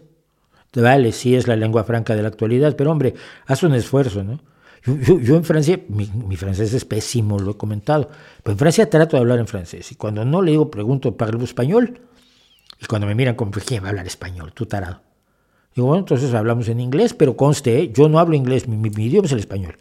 Para que no, porque luego los franceses tienen esta relación amor-odio con los estadounidenses. Pero hay que hablar dos idiomas y que uno al menos sea el inglés. Si el tuyo nativo es el inglés, aprende español, aprende chino, aprende francés. Y si el tuyo no es el inglés, primero aprende inglés, luego ya aprendes todos los demás idiomas que quieras. Que la gente es esencialmente buena. Esto es dificilísimo de enseñarlo. Es muy fácil ver a la mayoría de la gente como villanos. Estados Unidos mató a sus presidentes. Uy, sí, cientos de millones de personas matando presidentes. Ni siquiera los malos se ven a sí mismos como malos. Es, clásico el caso de, Al Capone, ¿no? que creía que él era un benefactor de Chicago. La mayoría de la gente es buena. Ninguno es totalmente bueno ni angelical, los hay, pero muy pocos. La gente tiene sus defectos, pero esencialmente todos somos iguales. No, no somos unos malvados y unos pillos y unos abusones. ¿no? Esta, la he dicho muchas veces, disculparse y decir me equivoqué, creo que es una gran carencia de la vida actual. La gente no se disculpa cuando mete la pata porque no sabe decir me equivoqué, uy, lo siento, me equivoqué. Ah, no, no, se defienden, tratan de explicarte cómo tenían razón aunque hayan dicho una barbaridad gigantesca. Es mejor decir me equivoqué y disculparse. Que saber muchas cosas no es ser inteligente y viceversa. Lo que decíamos, la cultura no te hace inteligente, la inteligencia no te hace culto, y ser inteligente y culto son dos cosas radicalmente distintas que no tienen por qué ir unidas, que es bueno que vayan unidas en algunos casos, en otros no. La inteligencia de Messi en la, cancha de fútbol, ayer lo vi todavía, está metiendo goles de estos que te dejan enloquecido y dices, no puede ser, ¿qué está haciendo? O el segundo gol de España en el, en el, Mundial Femenil. no necesito que seas culto y que hayas leído muchos libros, ojalá y lo hagas, pero tu inteligencia es la de manejarte en la cancha y por lo tanto, pues esa inteligencia puede bastarte, aunque siempre es ideal tener un poquito más de cultura. Que el miedo nunca libera, siempre esclaviza, que el universo no es arbitrario y podemos conocerlo, y finalmente el odio es la peor motivación para actuar. Y mucha gente funciona solamente por el odio. Gente que está luchando, se supone, por los más desprotegidos y lo hace por odio a los que tienen privilegios más que por amor a quienes no tienen derechos. Quienes trabajan más por odio al enemigo que por amor al, al aliado y al compañero. Y eso es peligroso. El miedo es una pésima motivación para actuar. Y como dijo allí, Seguro me faltan varias que son esenciales, pero bueno, estas son las 20 cosas. Uf, qué golpazo di. Estas son las 20 cosas que hace 10 años, 10 largos años, sugerí en una página web que serían los que 20 cosas que la gente debería saber. Denme su opinión.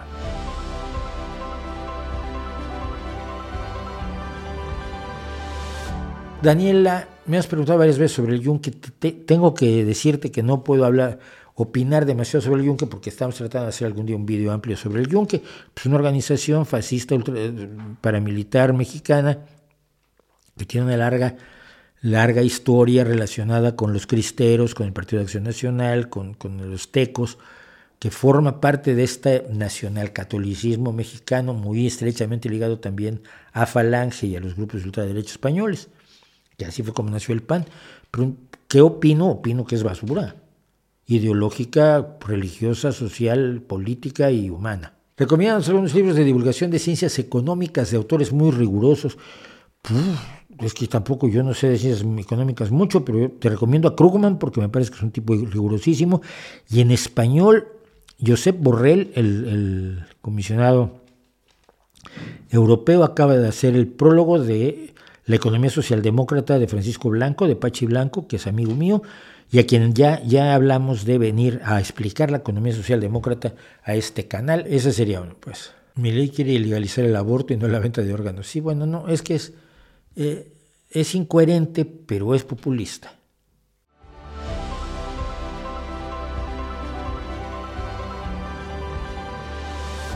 Cancelar a Shakespeare. ¿Saben ustedes esto que es la cultura de la cancelación, no?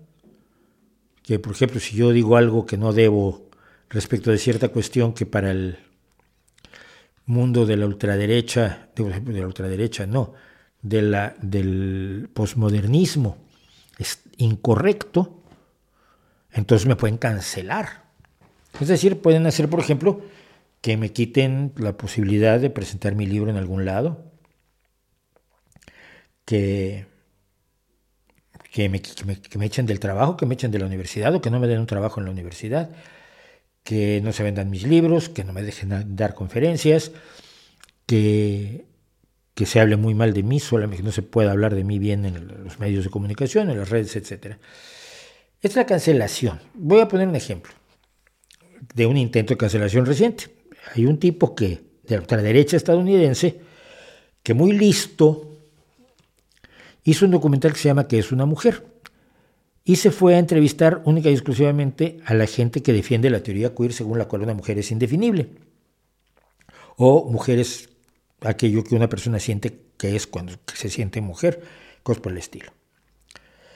Eh, evidentemente hay una definición de mujer como la hembra de la especie humana, que fue la que, la que usó aquí eh, eh, nuestro amigo transdisidente, eh, a quien entrevistamos y cuyo nombre acabo de olvidar, por supuesto, Mel Supernova. Mm, la definición que puede ser pues, básicamente por, por, por, eh, por genética, sin contarle, hay hombres, mujeres e intersexuales, que son personas que no tienen X eh, genes XY o XX, sino tienen X o XXX o XY, XYY, perdón, o XXYY o solo Y. Es decir, es un porcentaje pequeño de seres humanos que son intersexuales, pero que tienen expresiones finalmente externas de uno u otro, de uno u otro sexo. Esto es enormemente inaceptable hablar de ello ni tratar de debatirlo.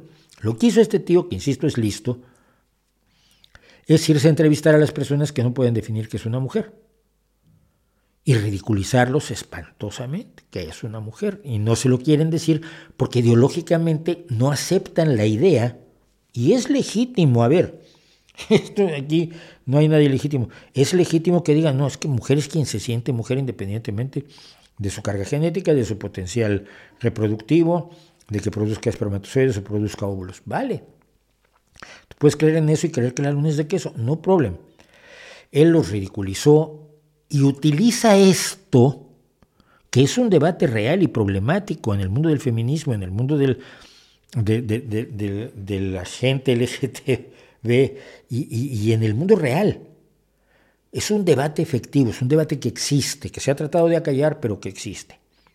Y entonces lo utiliza como pretexto para descalificar toda la lucha de las mujeres por ser iguales a los hombres, toda la lucha de, los, la gente LGTB etcétera, por tener derechos, por ser respetada, por ser tomada en serio, por ser valorada como persona y no por sus preferencias o, experiencias o exposiciones o eh, expresiones de sexualidad, de género, de, de nada de eso. Esa lucha que, que, yo apoyo, que toda persona razonable apoya, de que una persona debe ser, no debe ser valorada por eso, los ataca este personaje usando un, flanco débil. Entonces ha tenido una gran cantidad de, visualizaciones el documental y la ultraderecha estadounidense está feliz porque nadie sabe que es una mujer. Cuando tú cancelas gente, como lo están tratando de cancelar a él, o como se ha cancelado a otros por participar en el debate, permites que la derecha utilice tus flancos débiles para llevar a cabo sus propias políticas y sus propios deseos. Curioso, ¿no? Si tú defiendes que blancos y negros deben estar separados, hombre, los nazis están felices, eso es lo que yo quiero. Y cuidado, porque alguien me ha dicho que me equivoqué con Malcolm X y que él no quería la segregación. Es que él diferenciaba segregación de separación, pero él decía que negros y blancos deberían vivir separados en tierras separadas, con gobiernos separados y en economías separadas, que no podían vivir juntos blancos y negros porque él se fijaba en el color de la piel y otras personas no nos fijamos. Bueno. Pero si tú dices eso desde el supuesto progresismo, aunque seas un militante de la teoría queer del posmodernismo de Judith Butler y todas estas personas y estos filósofos relativistas, le abres la puerta a la derecha para que lleve a cabo sus propios proyectos y generalmente lo hace mejor incluso que tú. Y así es como llegamos a que se cancele a Shakespeare. Nos hemos estado quejando, lo hicimos aquí, que nos quejamos, de que haya lectores de sensibilidad que le quiten cosas a Tom Sawyer y que le quiten, le cambien cosas a tal libro y que oculten tal otro libro porque la gente se puede sentir mal y se puede sentir ofendida. Y le recomiendan a los, a los autores, ay, pero es que aquí le dice muy feo, cámbiale. Y no, este personaje no puede ser así porque tiene que ser un personaje más inclusivo. Y hay editoriales en Estados Unidos que tienen lectores de sensibilidad, ¿no? Entonces llega una bestia parda como, Ron DeSantis, gobernador de California, y crea una ley donde dice que no se puede decir gay porque la palabra gay pues molesta a la gente y indoctrina a los niños. Si la izquierda regresiva consagra la cancelación y la persecución y la censura, la derecha la va a usar. En vez de ser abiertos, liberales y decir, mira, chico, el mundo es complicado, enfréntalo, los libros tienen cosas que no nos gustan, léelos tú y decide. No, yo quito esto de este libro. Y llega a la derecha y dice, ah, yo quito también esto. Los alumnos del distrito escolar, de un distrito escolar, escolar perdón, en Florida, leerán únicamente fragmentos seleccionados de, los, de las obras de William Shakespeare en su clase y no los textos completos debido a las guías de plan de estudios rediseñadas y desarrolladas en parte para tener en consideración las nuevas leyes del Estado que registran los materiales, los materiales de la salón de clase cuyo contenido pueda ser considerado sexual. Ojo, no que sea sexual, que pueda ser considerado sexual. O sea, si el hecho de que Winnie the Pooh no use pantalones yo lo considero sexual, me puedo cargar todo Winnie the Pooh en Florida. Los cambios en las guías del plan de estudios de las escuelas públicas del condado de Hillsborough fueron hechos teniendo en presente la nueva legislación de Florida que limita los materiales en las aulas que contienen pornografía o descripciones obscenas de conducta sexual.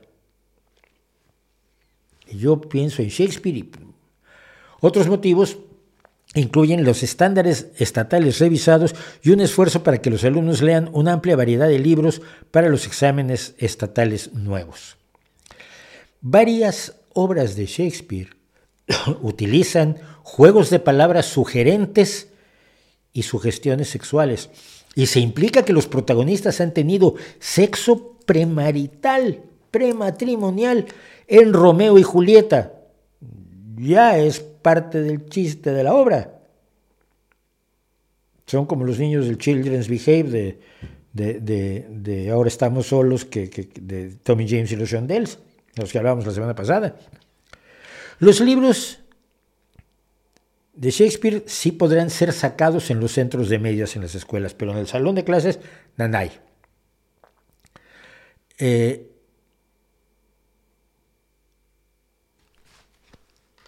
¿Quién gana aquí?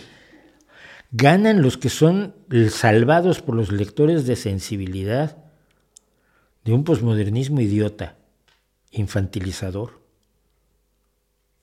el mundo de los ofendiditos o gana la derecha y su represión de todo tipo. Pues al final gana la derecha, ¿no? Al final gana la derecha. Si no quieres que hablemos de raza, si no quieres que fulano sea negro en, este, en esta obra, porque como es el villano, si es negro, hombre, pues se va a interpretar que eso es racismo porque el villano es negro, entonces pues hay que cambiarlo y ponerlo que sea rubio y de ojos azules y venga de Guapaconeta, Ohio, entonces también pueden borrar a Romeo y Julieta de los libros de los niños. Joder, a mí me gustó Romeo y Julieta cuando lo leí. Estamos entregándonos en manos de los más reaccionarios a través de la reacción de izquierda.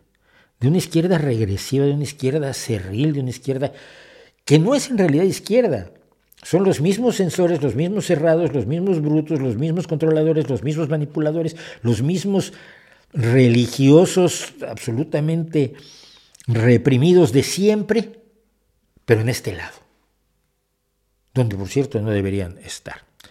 Eso es lo que tenemos ahora con el hecho de que hayan cancelado en Florida al maestro William Shakespeare. Y cuídate tú mucho, cuídate tú mucho de la poesía de García Lorca, si cae en manos de cierta izquierda o de Vox.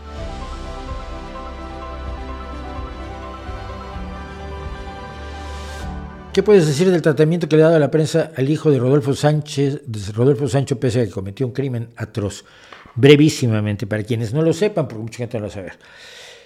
Eh, un hijo de un, hijo y nieto de famosos actores españoles, que es chef, joven, en Tailandia asesinó a un médico colombiano, con el que tenía una relación de tipo emocional, sentimental de algún tipo. Lo asesinó premeditadamente, lo descuartizó y lo repartió los trozos del cuerpo por, por la ciudad. Cuando la policía tailandesa lo detuvo, confesó. Es decir, no hay duda de que él haya sido el asesino. El sensacionalismo se ha apoderado de este caso por varias razones. Y, en algunos casos algunas personas se quejan desde una ignorancia que a mí me, abruma, ¿no? me abisma. Un caso así, donde una persona de una familia conocida asesina y descuartiza a otra persona con la que además mantenía una relación emocional o sexual o sentimental o íntima de algún tipo, según todo parece indicar, llama la atención. Es decir, es noticia. Es noticia según las reglas mismas del periodismo. En septiembre el curso de periodismo, septiembre-octubre el curso de periodismo. Es decir, que es noticia. Un caso así, un asesinato es noticia. Un asesinato con estas características es más noticia. Un asesinato con estas características cuyo perpetrador, cuyo, cuyo, asesino es además parte de una familia famosa, conocida en un país determinado, claro que es noticia y claro que se, que, se tiene que seguir en la noticia.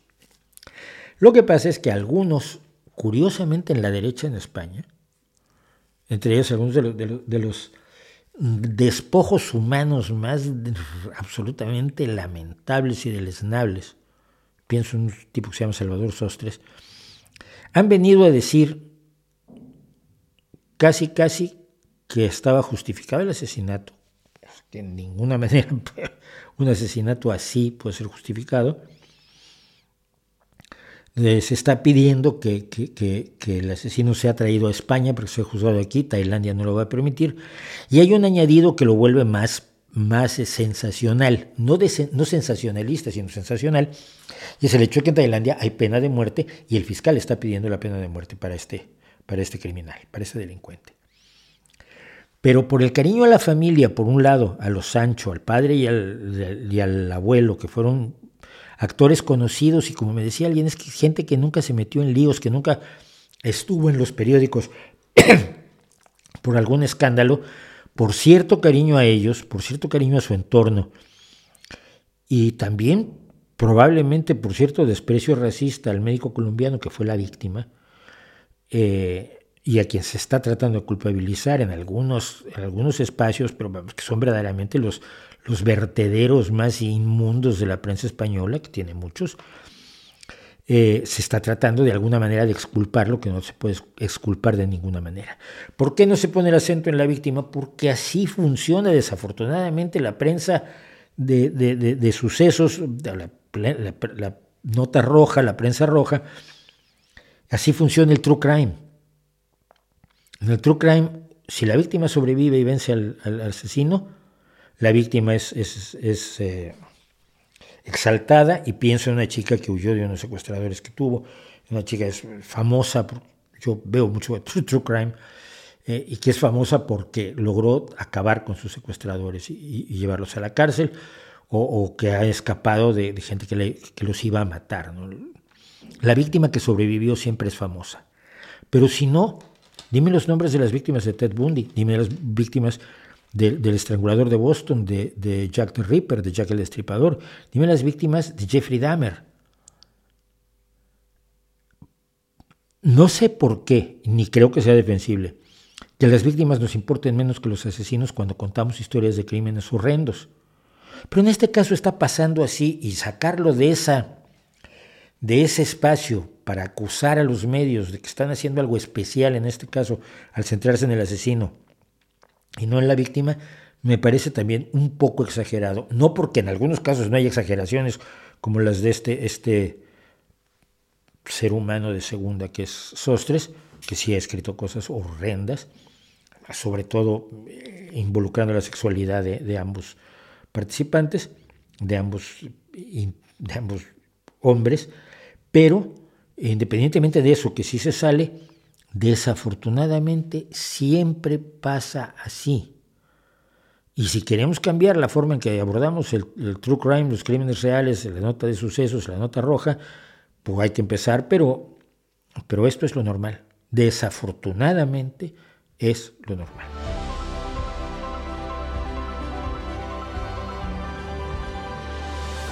No es un mito el asunto de la venta de órganos. Según un especialista en trasplantes, eso no existe. No. La venta de órganos sí existe, pero no existe como, en el mito que, por cierto, promovió muchísimo la, la autora luego del, Mundo Según Monsanto, Marie-Monique Robin, que es una sensacionalista francesa sin respeto alguno por la realidad. Eh, no, el tráfico de órganos existe de la siguiente manera. Tú buscas personas dispuestas a vender sus órganos y les haces una prueba de sangre.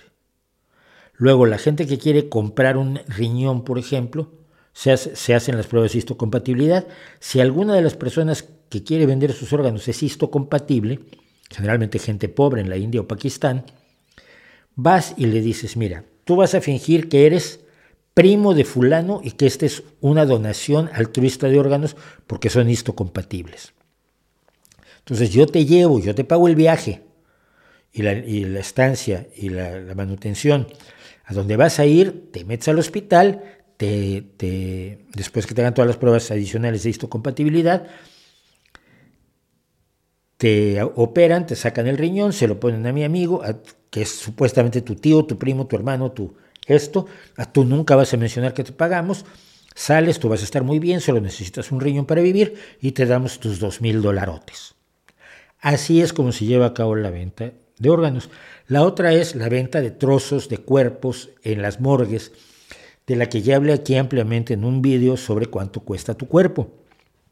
Porque ligamentos, córneas, huesos, eh, distintos tejidos son objeto de comercio en las morgues, en las, funerarias en Estados Unidos sobre todo, pero no es el, el, de que desperté en una bañera con hielo y tenía aquí un agujero, es no. La, la, forma en que se sensacionalizó la venta de órganos y algunas veces simplemente en en literatura, como mi amigo Eugenio Aguirre, que escribió una novela sobre el tema que se llamaba Los niños de colores, eh, no es como lo cuenta el mito, pero sí, sí existe, sobre todo en cuestión de riñones. En cuestión de, venta de riñones existe y, trozos de hígado existe y existe en esas condiciones. Y hay mucha gente, esto está perfectamente demostrado. Lo que no está demostrado es lo que es el mito. Marie-Monique por ejemplo, anduvo paseando por el mundo, desvergonzada la mujer, a un niño colombiano al que aseguraba que le habían extraído las córneas. Estando vivo le quitaron las córneas para trasplantárselas a un rico colombiano. Y cuando los médicos vieron al niño aquí en Europa dijeron, oiga, no, este niño tiene las córneas enteras, lo que tiene es otro problema de la vista. Ella nunca pidió perdón, luego procedió a escribir El Mundo según Monsanto y ella se sigue llenando de dinero. Le da igual.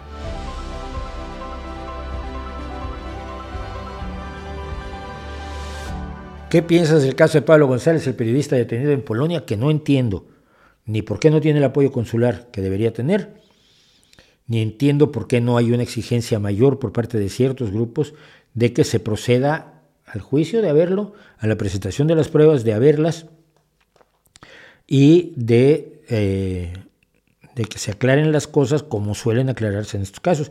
Incomunicado no debería estar. La reticencia del gobierno español me da, mucho la idea de que tiene pruebas el gobierno polaco y las ha mostrado de que efectivamente él hace trabajo de inteligencia. No creo que de, otra manera no me explico por qué ha sido remiso el gobierno español cuando le ofrece su apoyo consular a todos, incluido al asesino de Tailandia. Entonces, o porque tienen información privilegiada, y si no, no me lo explico porque debería tener, en otro caso, por supuesto, tanto el apoyo consular como el apoyo de muchísimas otras organizaciones pidiendo que se aclaren las cosas. No se trata de proclamarlo eh, inocente porque nos cae bien, porque es periodista o por lo que sea, pero sí de que se ha tratado con todas las garantías y con todos los, los elementos de la justicia más elemental. Me alarma mucho y espero que se aclare la situación, por supuesto, en bien de él y de su familia, sobre todo si no tiene nada nada que temer.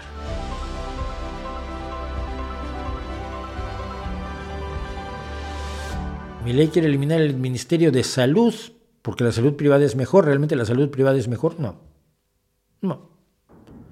No, y los países donde la salud pública está bien llevada, por ejemplo, el Reino Unido, que cada vez está más bajo asedio por parte de los, gobernantes conservadores, y en España, donde está bajo asedio, por ejemplo, en Madrid, con el gobierno ultraconservador de Madrid, pero en los, lugares donde funciona, no hay nada que se compare a la sanidad pública.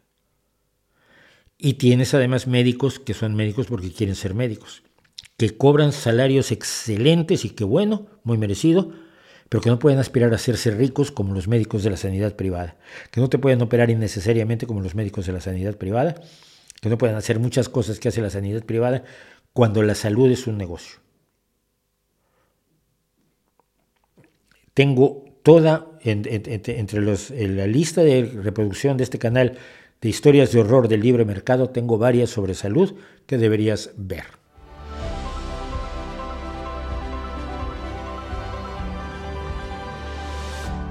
En Pakistán se está desarrollando unas jornadas de violencia contra los cristianos, contra los católicos.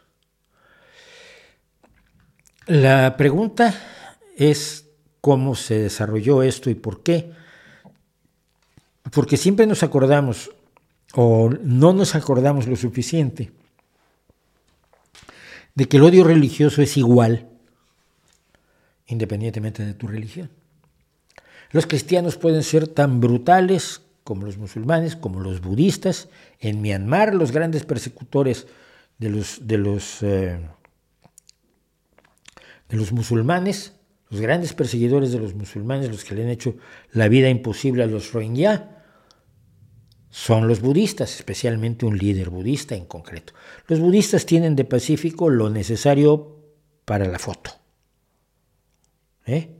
No hay que olvidar que también los budistas hicieron la guerrilla en 1959 por, por la invasión china y el dirigente, el, principal jefe de la guerrilla, pues era el Dalai Lama. La resistencia pacífica se le olvidó allí. Eh, que parte de la guerra en Sri Lanka fue contra guerrillas budistas, es decir, existen las guerrillas budistas. Eh, entonces, pasó lo siguiente. Un grupo de musulmanes en la zona de Yarangwala, en la provincia de Faisalabad, en el Punjab pakistaní, algunos musulmanes que viven en esa zona acusaron a un cristiano local, Rajá Amir, y a un amigo suyo de haber roto páginas del Corán, haberlas tirado al suelo y haber escrito insultos y observaciones en dichas páginas. Mira, si lo hicieron y hay pruebas, probablemente se les podría decir, oye, no hagas eso. Quizás hasta multarlos. ¿no? Eh, no hagas enojar a la, a la gente. O quizás aplaudirlos, que es lo que haría yo. Pero el asunto es que en un país donde el fanatismo radical musulmán está enormemente vivo, el país donde nació Al Qaeda, mucho después de la guerra de Afganistán, no Estados Unidos no fundó Al Qaeda, olvídense de aquello, aquello fue Estados Unidos financiaba a otros a otros luchadores por la libertad, que eran fanáticos religiosos, los que son hoy los talibanes, pero Al-Qaeda nace mucho tiempo después ya en Pakistán, con dinero pakistaní y de Arabia Saudí. Bien. En Pakistán el fanatismo es brutal. ¿Cómo pudieron tener una primera ministra, como fue a decir Buto? No lo sé.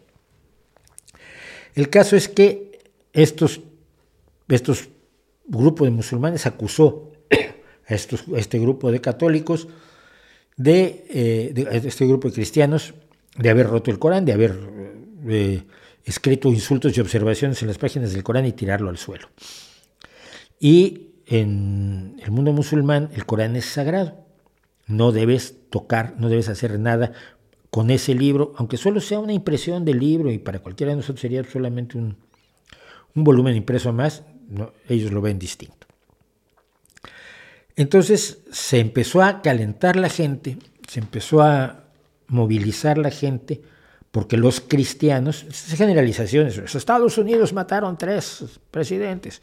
Bueno, pues los cristianos están quemando Coranes, están rompiendo Coranes y por lo tanto, pues vamos a quemar unas cinco iglesias, vamos a entrar a casas de personas cristianas a tratar de apalearlos, a romperles sus cosas, a quemarlas, a destruir todo lo posible. Ya es de por sí grave, pero no es tan inocente, porque en un momento dado hay un grupo llamado Tehrik e Labaik Pakistán, aquí está Pakistán, grupo islamista, partido islamista de extrema derecha, que empezó a hacer anuncios públicos desde las mezquitas y otros lugares, llamando a la gente a ir a esa zona donde supuestamente había ocurrido este ataque contra el Corán, y a que la gente fuera para vengar, vengar a Alá. Si Alá es tan poderoso, Alá se podría defender solo. Y si es tan misericordioso, Alá podría perdonar esto. Pero Alá es poderoso y misericordioso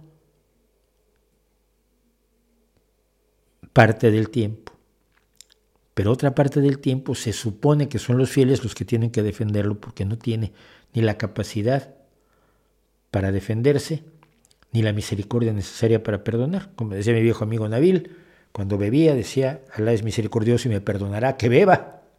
Bueno, este grupo, eh, Tehrik el Abaik Pakistán, ha asesinado policías, realiza constantes protestas violentas contra los cambios en la ley de blasfemia, y exigen que la Sharia se convierta en la ley en Pakistán.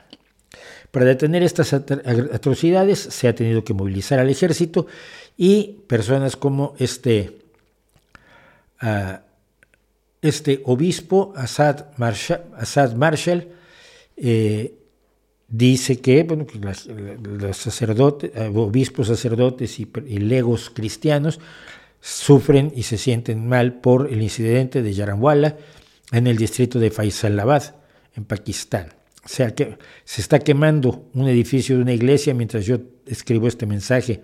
Se han atacado Biblias, han roto Biblias, cosa que también considera muy mal.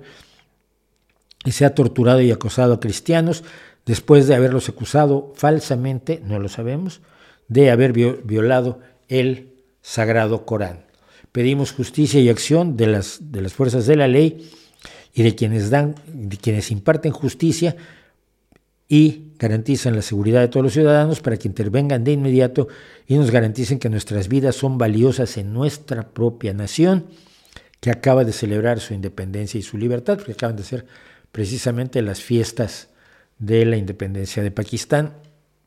Esto fue escrito el 16 de agosto, es decir, el día de ayer.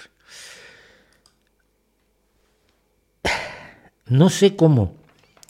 Hay gente que todavía puede venir a hablar de, lo benéfica que puede ser en un momento dado la religión, cuando para encontrar los beneficios de la religión hay que ir a buscarlos, hay que ir a separar y, mira, pero es que ahí este misionero es muy bueno, este misionero es buenísima persona y cuida a los niños, y este no es de los que ataca sexualmente a los niños, es buena gente. ¿Ves? Lo es por la religión y yo siempre diré, no, él es bueno, está en la religión como podría estar en, un grupo de Boy Scouts o podría estar en el club de baloncesto de mi hijo, donde hay un montón de señores que se dedican profesionalmente su vida al bienestar y, a la felicidad de, los niños, de los chicos, de los jóvenes, de los adolescentes. Eh, esa persona es buena, el hecho que esté en la religión es absolutamente eh, coincidental donde quiera que estuviera seguiría siendo una buena persona. Pero para hacer el mal, para irte y quemarle la casa a un vecino, como han hecho ahora en Pakistán y como se ha hecho y como han hecho los cristianos con, con, los judíos y como han hecho los cristianos con los musulmanes y como han hecho los musulmanes con los judíos y como hacen los judíos con los, con los palestinos, necesitas el veneno de la religión. Necesitas eso que te vuelve ciego, eso que te vuelve psicópata, eso que vuelve al que no tiene tu religión en menos que ser humano que tú. Para hacer todo ese mal es necesaria e indispensable la religión y no sé realmente cómo la gente con tanta frecuencia se niega a verlo, a asumirlo, a enfrentarlo y a tratar de resolverlo.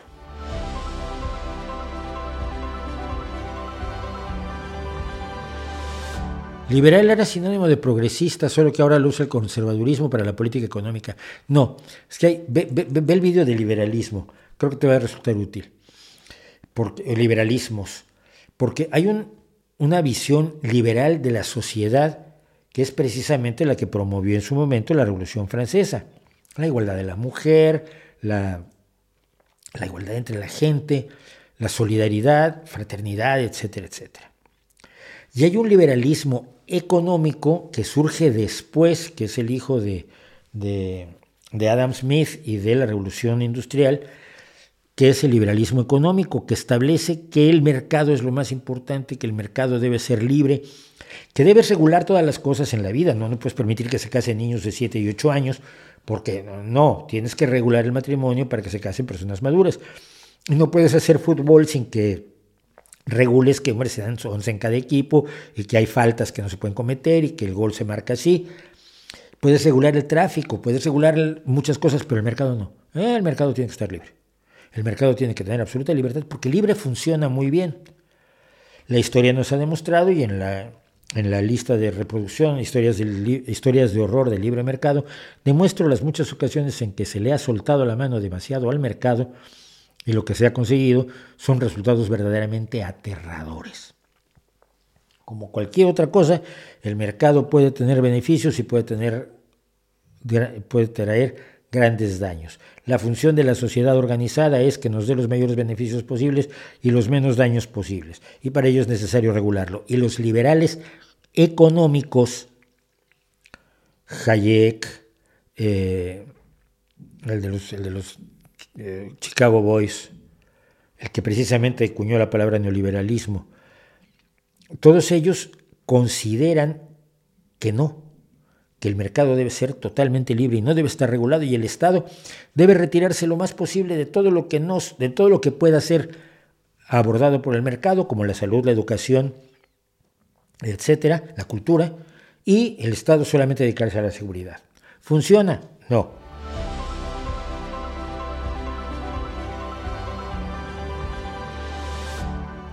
¿Dirías que mi ley es genuinamente libertaria? No, ¿por qué no creen en la libertad? La libertad es un bichito un poquito más complejo, mira. Yo siempre me he preguntado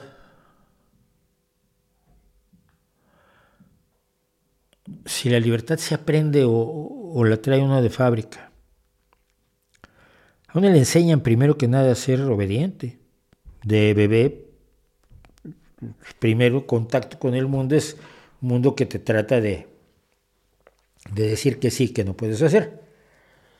Cuando tienes un niño de tres años que hace lo que quiere, los padres están mal vistos, ¿no? su libertad tiene que estar controlada, no puede hacer lo que se le dé la gana. Un perrito, un cachorrito que hace lo que quiere, la madre lo controla. Ya no estamos hablando de seres humanos, estamos hablando de, de perritos y de gatitos y de ositos y de leoncitos y de, distintos tipos de monos, cuando el hijo hace lo que no quiere, lo que no debe hacer, se le imponen limitaciones a su libertad. Es decir, lo primero que se nos enseña de pequeños es a limitar nuestra libertad. Ah, es natural que nos rebelemos en contra de ello y exijamos más libertad. Conforme pasa el tiempo nos vamos dando cuenta de que la libertad absoluta es imposible más que en el cerebro de algunos filósofos que no tienen nada mejor que hacer. Es decir, que no hay libertad absoluta. Que la libertad, para que sea un valor humano, social, útil, tiene limitaciones. La diferencia entre la libertad y el autoritarismo es quién y hasta dónde pone las limitaciones. Si las limitaciones te las impone una ley de un legislativo democrático, que además puedes cambiar en un momento dado, al paso del tiempo las leyes cambian, decíamos que todo cambia siempre. Y esas son las leyes que te limitan y están hechas por gente como tú, las elecciones normales donde tienes un legislativo más o menos diverso, pero que acuerda ciertas leyes, pues está limitada tu libertad, no eres totalmente libre. Son muy distintas de las leyes que te impone una dictadura donde un señor, quizás apoyado en tres o cuatro de sus cómplices, establece una serie de limitaciones a tu libertad en las que ni te van a preguntar ni te van a dejar que hagas nada para cambiarlo. La libertad es la libertad de saber hasta dónde llega nuestra libertad, hasta dónde ponemos nuestra libertad. ¿Tú eres libre para querer a tu pareja? Sí. Pero con tu pareja creas espacios donde su libertad termina aquí, la tuya termina aquí. El respeto de la libertad ajena. Y no es tu libertad empieza y termina la del otro, pero eso es una frase que no tiene ningún significado. Hay cosas concretas que forman el entramado social, cómo te llevas con tus amigos, cómo te llevas con tu pareja, cómo te llevas con tus hijos, cómo te llevas con tu jefe, con tus compañeros de trabajo, cómo te llevas con la gente que encuentras en la calle. Todo eso es un juego constante de limitaciones de la libertad, que si tuvieras toda la libertad del mundo, pues igual no harías todas las cosas que quieres hacer, pero te gusta pensarlo. La libertad la traemos de fábrica, creo yo, porque siempre nos rebelamos ante los intentos de coartar nuestra libertad, pero aprendemos a gestionar la libertad como aprendemos a comer. Si te comes todo lo que quieras comerte de una sentada, te puedes morir de una congestión. Si te bebes todo lo que quieres, y hay quien lo hace, te matas de una congestión alcohólica. Aprendemos a limitar nuestra libertad, aprendemos a centrarnos y al mismo tiempo, dentro de estas limitaciones, sentirnos libres. Cuando no te sientes libre es cuando la rebeldía empieza a ser real. Y un poco lo que hablábamos la semana pasada también. Los esclavos prefieren ser libres y pasar hambre a tener la certeza de que les van a, a dar de comer siendo esclavos y no pudiendo ejercer su voluntad. Y nadie que quiera la libertad la quiere absoluta, en esos absolutos filosóficos que, insisto, solo existen en la mente de algunos o en las propuestas de algunos, porque jamás la han podido definir con toda precisión. Pero ser libres es sentirnos libres, sentir que no tenemos limitaciones excesivas para nuestro comportamiento, para nuestros sentimientos, para nuestras acciones, al mismo tiempo que respetamos esas limitaciones que existen. Esa es la verdadera libertad. No es la libertad total. No es la libertad de, de patear gatitos en la calle. Es saber que te puedes quitar esa libertad sin quitarte nada importante. La de patear gatitos en la calle, digo es saber qué limitaciones te puedes imponer con las que estés cómodo. Yo creo que por ahí está el tema de la libertad. Y un libertario nunca puede jugar a coartar la libertad de otros simplemente por sus limitaciones económicas, que es a lo que juega mi ley.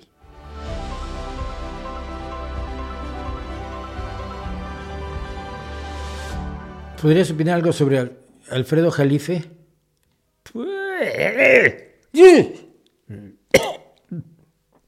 Era una, comparación rara que hice y a ver qué les parece entre ChatGPT y El Cuervo de Edgar Allan Poe. Y dirán ustedes, ¿qué tiene que ver una inteligencia artificial que no es inteligente? Un algoritmo generativo de diálogo o como le llama con mucha inteligencia un amigo mío, un loro estocástico, con uno de los más grandes poemas de la lengua inglesa, que es El Cuervo de Edgar Allan Poe, y espero que sepan de qué va El Cuervo, no es un poema de terror. Resumo rápidamente, si no lo resumí aquí.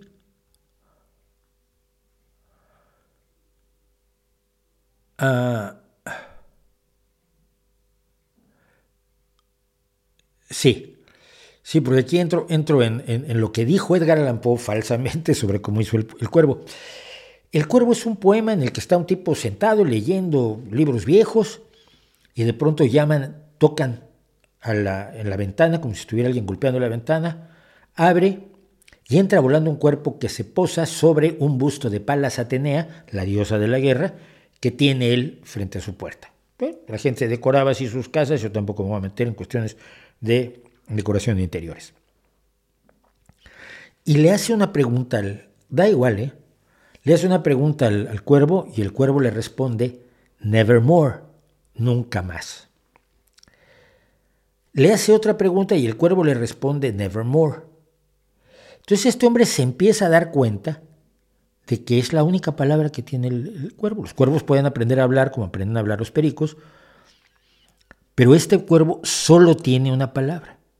Y entonces él empieza a hablar de la amada que perdió de su amada Lenore, que rima con Evermore, que, se, que ha muerto y que él la quisiera volver a ver y, y, se empieza a torturar haciéndole al, cuervo preguntas que solo puede responder con Evermore y él ya sabe que le va a responder eso el, el, cuervo y con eso autotortura su, su mal de amor. Y al final se supone que queda para siempre allí el cuervo sobre el busto de Palas Atenea, lanzando una sombra de la cual su, alma no se podrá levantar nunca porque no tiene a la perdida Leonor. Es una maravilla, además la musicalidad del poema, Edgar Allan Poe manejaba la musicalidad como pocos en ningún idioma. Y yo preguntaba qué tienen que ver Edgar Allan Poe y ChatGPT.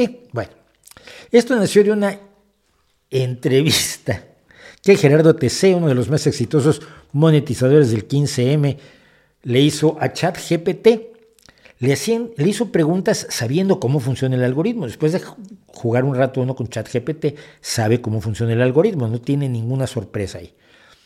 Lo, hice yo la semana pasada con, el, con el horóscopo, ¿no? Entonces ya sabe que va a responder y sin que sepamos, y sin que sepamos si todo lo dicho lo dijo ChatGPT o si no. Lo cual hace el asunto muy cómodo. Entrevisto a alguien a quien yo digo qué fue lo que respondió. Entonces, como el entrevistador, como entrevistador que he sido durante cerca de medio siglo, no cerca, más de medio siglo, más de medio siglo, porque mi primera entrevista se la hice a Carlos Ancira cuando tenía yo 16 años para el periódico del bachillerato. Eh, tengo muy claro que si distorsiono lo dicho por mis interlocutores, lo cambio u omito algo esencial, es muy probable que el entrevistador me llame por teléfono y me diga, pero yo no dije eso. Pero aquí o llama a mis jefes y le dicen, oye, Mauricio dijo aquí que dije lo que no dije. Y puedo llevarme una suspensión en el periódico. Pero aquí no hay tal. Entonces le pregunto yo a ChatGPT, ¿te hizo recientemente una entrevista Gerardo TC? Se lo siento, como modelo de lenguaje no tengo la capacidad de ser entrevistado o tener interacciones en el mundo físico. Mm, curioso. Estoy diseñado para procesar y generar texto en respuesta a preguntas o comandos dados en lenguaje natural. ¿Puedo ayudarte con alguna pregunta o tarea en particular? Y dice, bueno, entremos en materia. Entonces el, Gerardo TC le pregunta, ¿cuántos violadores han salido a la calle gracias a la ley del solo sí es sí? Este es un asunto de contención en España porque la ley del sí, que es muy importante, y que es muy importante que se haya promulgado, tenía errores gravísimos y se trató de impedir que tuviera esos errores, pero la ministra en aquel momento no hablaba con nadie e impuso la ley con los errores que ahora habrá que tener que resolver. Y dice, es importante, el chat GPT responde, es importante aclarar que la ley del, sí es del solo sí es sí no ha liberado a ningún violador de prisión. La ley establece el consentimiento expreso de la víctima como un elemento clave para definir el delito de agresión sexual. Antes la aprobación de esta ley, el consentimiento implícito se consideraba suficiente para evitar que una conducta sexual fuera considerada una agresión sexual. En cualquier caso, la liberación de presos es una cuestión que corresponde a los tribunales y no a una ley específica. Es importante tener en cuenta que cualquier información que sugiera lo contrario es falsa y puede contribuir a generar desinformación y confusión en el debate público. Uy, ChatGPT, qué militante me saliste. Entonces le pregunto yo a ChatGPT, ¿cuántos violadores han salido a la calle gracias a la ley del, solo sí es sí? Y a mí me contestó ChatGPT, no tengo acceso a información actualizada sobre casos específicos o estadísticas sobre la aplicación de la ley del, del solo sí es sí en diferentes países, ya que mi conocimiento está basado en datos hasta el año 2021, antes de que se promulgara y no puedo acceder a información en tiempo real. Es importante destacar que la ley del solo sí es sí es una medida que busca proteger a las víctimas de agresiones sexuales, asegurando que el, que el consentimiento para mantener relaciones sexuales sea explícito y voluntario por parte de ambas partes. La implementación de esta ley puede variar según el país o la región y es tarea de las autoridades competentes garantizar su correcta aplicación. Respuestas brutalmente diferentes, ¿no? Brutalmente diferentes. Vamos a hacer otra. Y ya. Le pregunta Gerardo TC a ChatGPT o a, a Pepe Pérez, que lo tenía junto en el bar y lo puso ChatGPT un letrero ahí. Hablemos de otro asunto de actualidad. ¿A qué se debe que Pablo Iglesias apoye a Vladimir Putin? Como modelo de lenguaje, mi función es proporcionar información precisa y objetiva, y en este caso debo aclarar que no es cierto que Pablo Iglesias apoye públicamente a Vladimir Putin. ¡Wow! Entonces le pregunto yo a ChatGPT, hombre, ¿a qué se debe que Pablo Iglesias apoye a Vladimir Putin? No tengo acceso a información que indique que Pablo Iglesias apoye a Vladimir Putin como modelo de lenguaje, mi función es proporcionar información objetiva y basada en hechos verificables y no puedo hacer afirmaciones infundadas o especulativas sin pruebas concretas. Es importante tener en cuenta que las relaciones internacionales son complejas y pueden involucrar una amplia gama de intereses y bueno, un rollo de estos que suelta ChatGPT. Decía yo que una de las obras cumbre de Poe es por supuesto The Raven, poema imprecisamente traducido como El Cuervo, porque el raven es en realidad un cuervo grajo, pero suena muy poco poético. Eh, la diferencia del crow, que es un cuervo corneja. El crow es un cuervo corneja, el raven es un cuervo grajo. Y son distintos. El cuervo grajo es el que tiene bigotes sobre, la, sobre el pico negro, son preciosos. Y que ha sido trasladado sin ningún éxito al español en varias ocasiones que olvidemos. En, en, un ensayo llamado La filosofía de la composición, que a mí siempre me pareció sospechoso, Poe explicó el, poema abordándolo con una cerebralidad dudosa. Es un escrito posterior donde deja la idea de que racionalizó su poema para molestar a sus críticos, cosa que le gustaba mucho. No creo que haya pensado en lo que dijo que pensó cuando compuso el poema. Algunas cosas sí, otras claramente no. Pero hay un punto indudable. Habiendo elegido Nevermore, decíamos, como la única palabra que dirá el ave sobre el busto de Palas ¿Cómo hacer que el amante roto por la muerte de la amada evoque siempre la misma respuesta y ésta tenga sentido y sea hasta demoledora? Poe explica, por autotortura, el amante hace preguntas que sabe que se responderán así, no por creer en el carácter profético o demoníaco del ave, que repite lo que algún amo le enseñó, sino por un placer frenético al hacer preguntas que sabe que se responderán así. En The Raven, el amante sabe que el ave no le va a responder distinto a lo que sabe que puede esperar, así que pregunta buscando precisamente la respuesta que ya conoce y que le satisface, en este caso un tanto masoquistamente, por confirmar que su pérdida de su amada Lenore es irreparable. Por cierto, si les gusta The Raven, vean las ilustraciones de Gustavo Doré, son brutales, es como las del Quijote, que son maravillosas. Y, en el periódico este donde escribe esto, le pagan a este tío, e, es, este TC sabe que ChatGPT no le va a responder distinto a lo que sabe que puede esperar, así que pregunta buscando la respuesta que ya conoce y que le satisface, haciendo disque periodismo por confirmar que su Podemos es impoluto y bella y bello. Y dice que usted no es podemita como modelo de lenguaje no tengo afiliación política ni opiniones personales. Mi función es proporcionar información objetiva y neutral. Ya, hombre, sí. Vamos, que eso no es ni entrevista ni nada. Eh, pero lo mejor fue que por poco me metí en un lío con ChatGPT. Eh, no hay certeza de que ChatGPT haya respondido así, es propaganda disfrazada de periodismo que es repugnante a derecha, izquierda, arriba y abajo. Lo que hay lo que hay, por cierto, es que una de las preguntas más brillantes de este pisateclas me exigió dar explicaciones, dijo él. Al menos estará de acuerdo conmigo en que la inmigración trae delincuencia a España. Y ChatGPT se supone que le responde, no puedo estar de. Eh, eh, la idea de que la inmigración está relacionada con la delincuencia es un estereotipo común que no está respaldado por la evidencia empírica. De hecho, varios estudios realizados por expertos en criminología han demostrado que no hay una relación causal entre la inmigración y la delincuencia y que los inmigrantes tienen una tasa de criminalidad similar o inferior a la de los ciudadanos nacionales en la mayoría de los países. Y todo esto es cierto, además. Sabemos que es cierto, la inmigración no trae delincuencia, diga lo que diga Vox. Eh,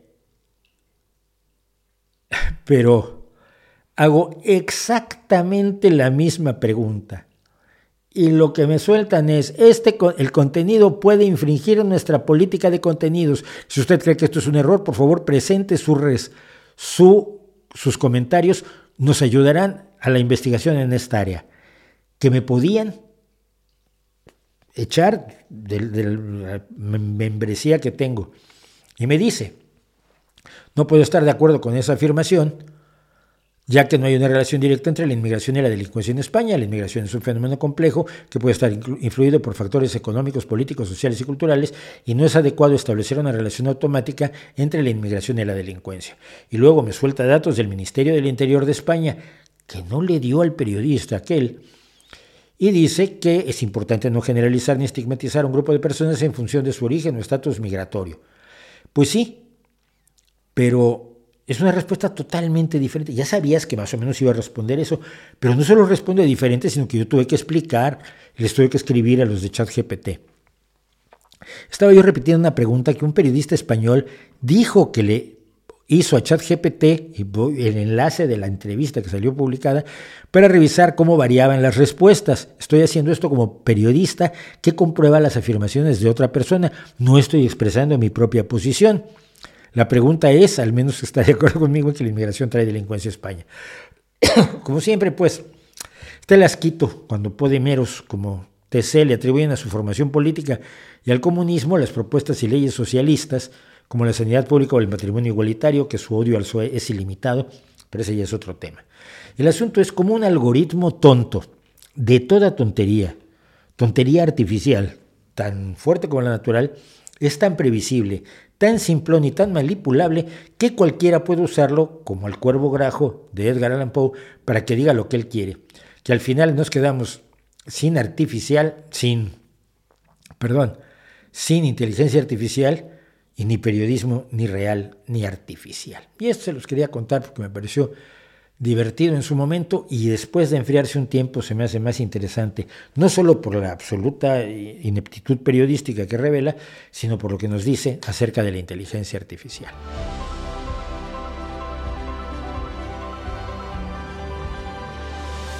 Les debo muchísimo chat, lo sé, pues son las 10 y 4 y esto tenía que haber acabado a las 10. Eh, y voy a, como siempre, gracias a Rob, que me va a pasar el chat por si hay algo que quiera yo, que quiera yo revisar del chat. Y gracias a Rosy, que sé que nos va a hacer el minuto a minuto, menos minuto a minuto. las cosas muy cortitas no vale mucho la pena ni siquiera que les dediques tanto tiempo. Pero le agradezco enormísimamente. Les agradezco a ustedes que me hayan acompañado. 314 personas, a dos no les gusta, a 337 sí les gusta, que estuvieron y se fueron. A partir de mañana, a partir de esta noche, esto está en el podcast.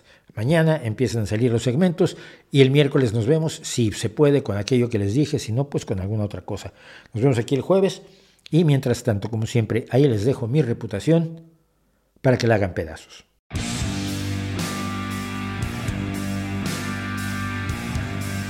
Gracias por acompañarnos en el Rey va Desnudo en Vivo, el podcast de los streamings semanales que un servidor, Mauricio José Schwartz, hace en su canal de YouTube. Nos escuchamos aquí la próxima semana. No olvide recomendarnos.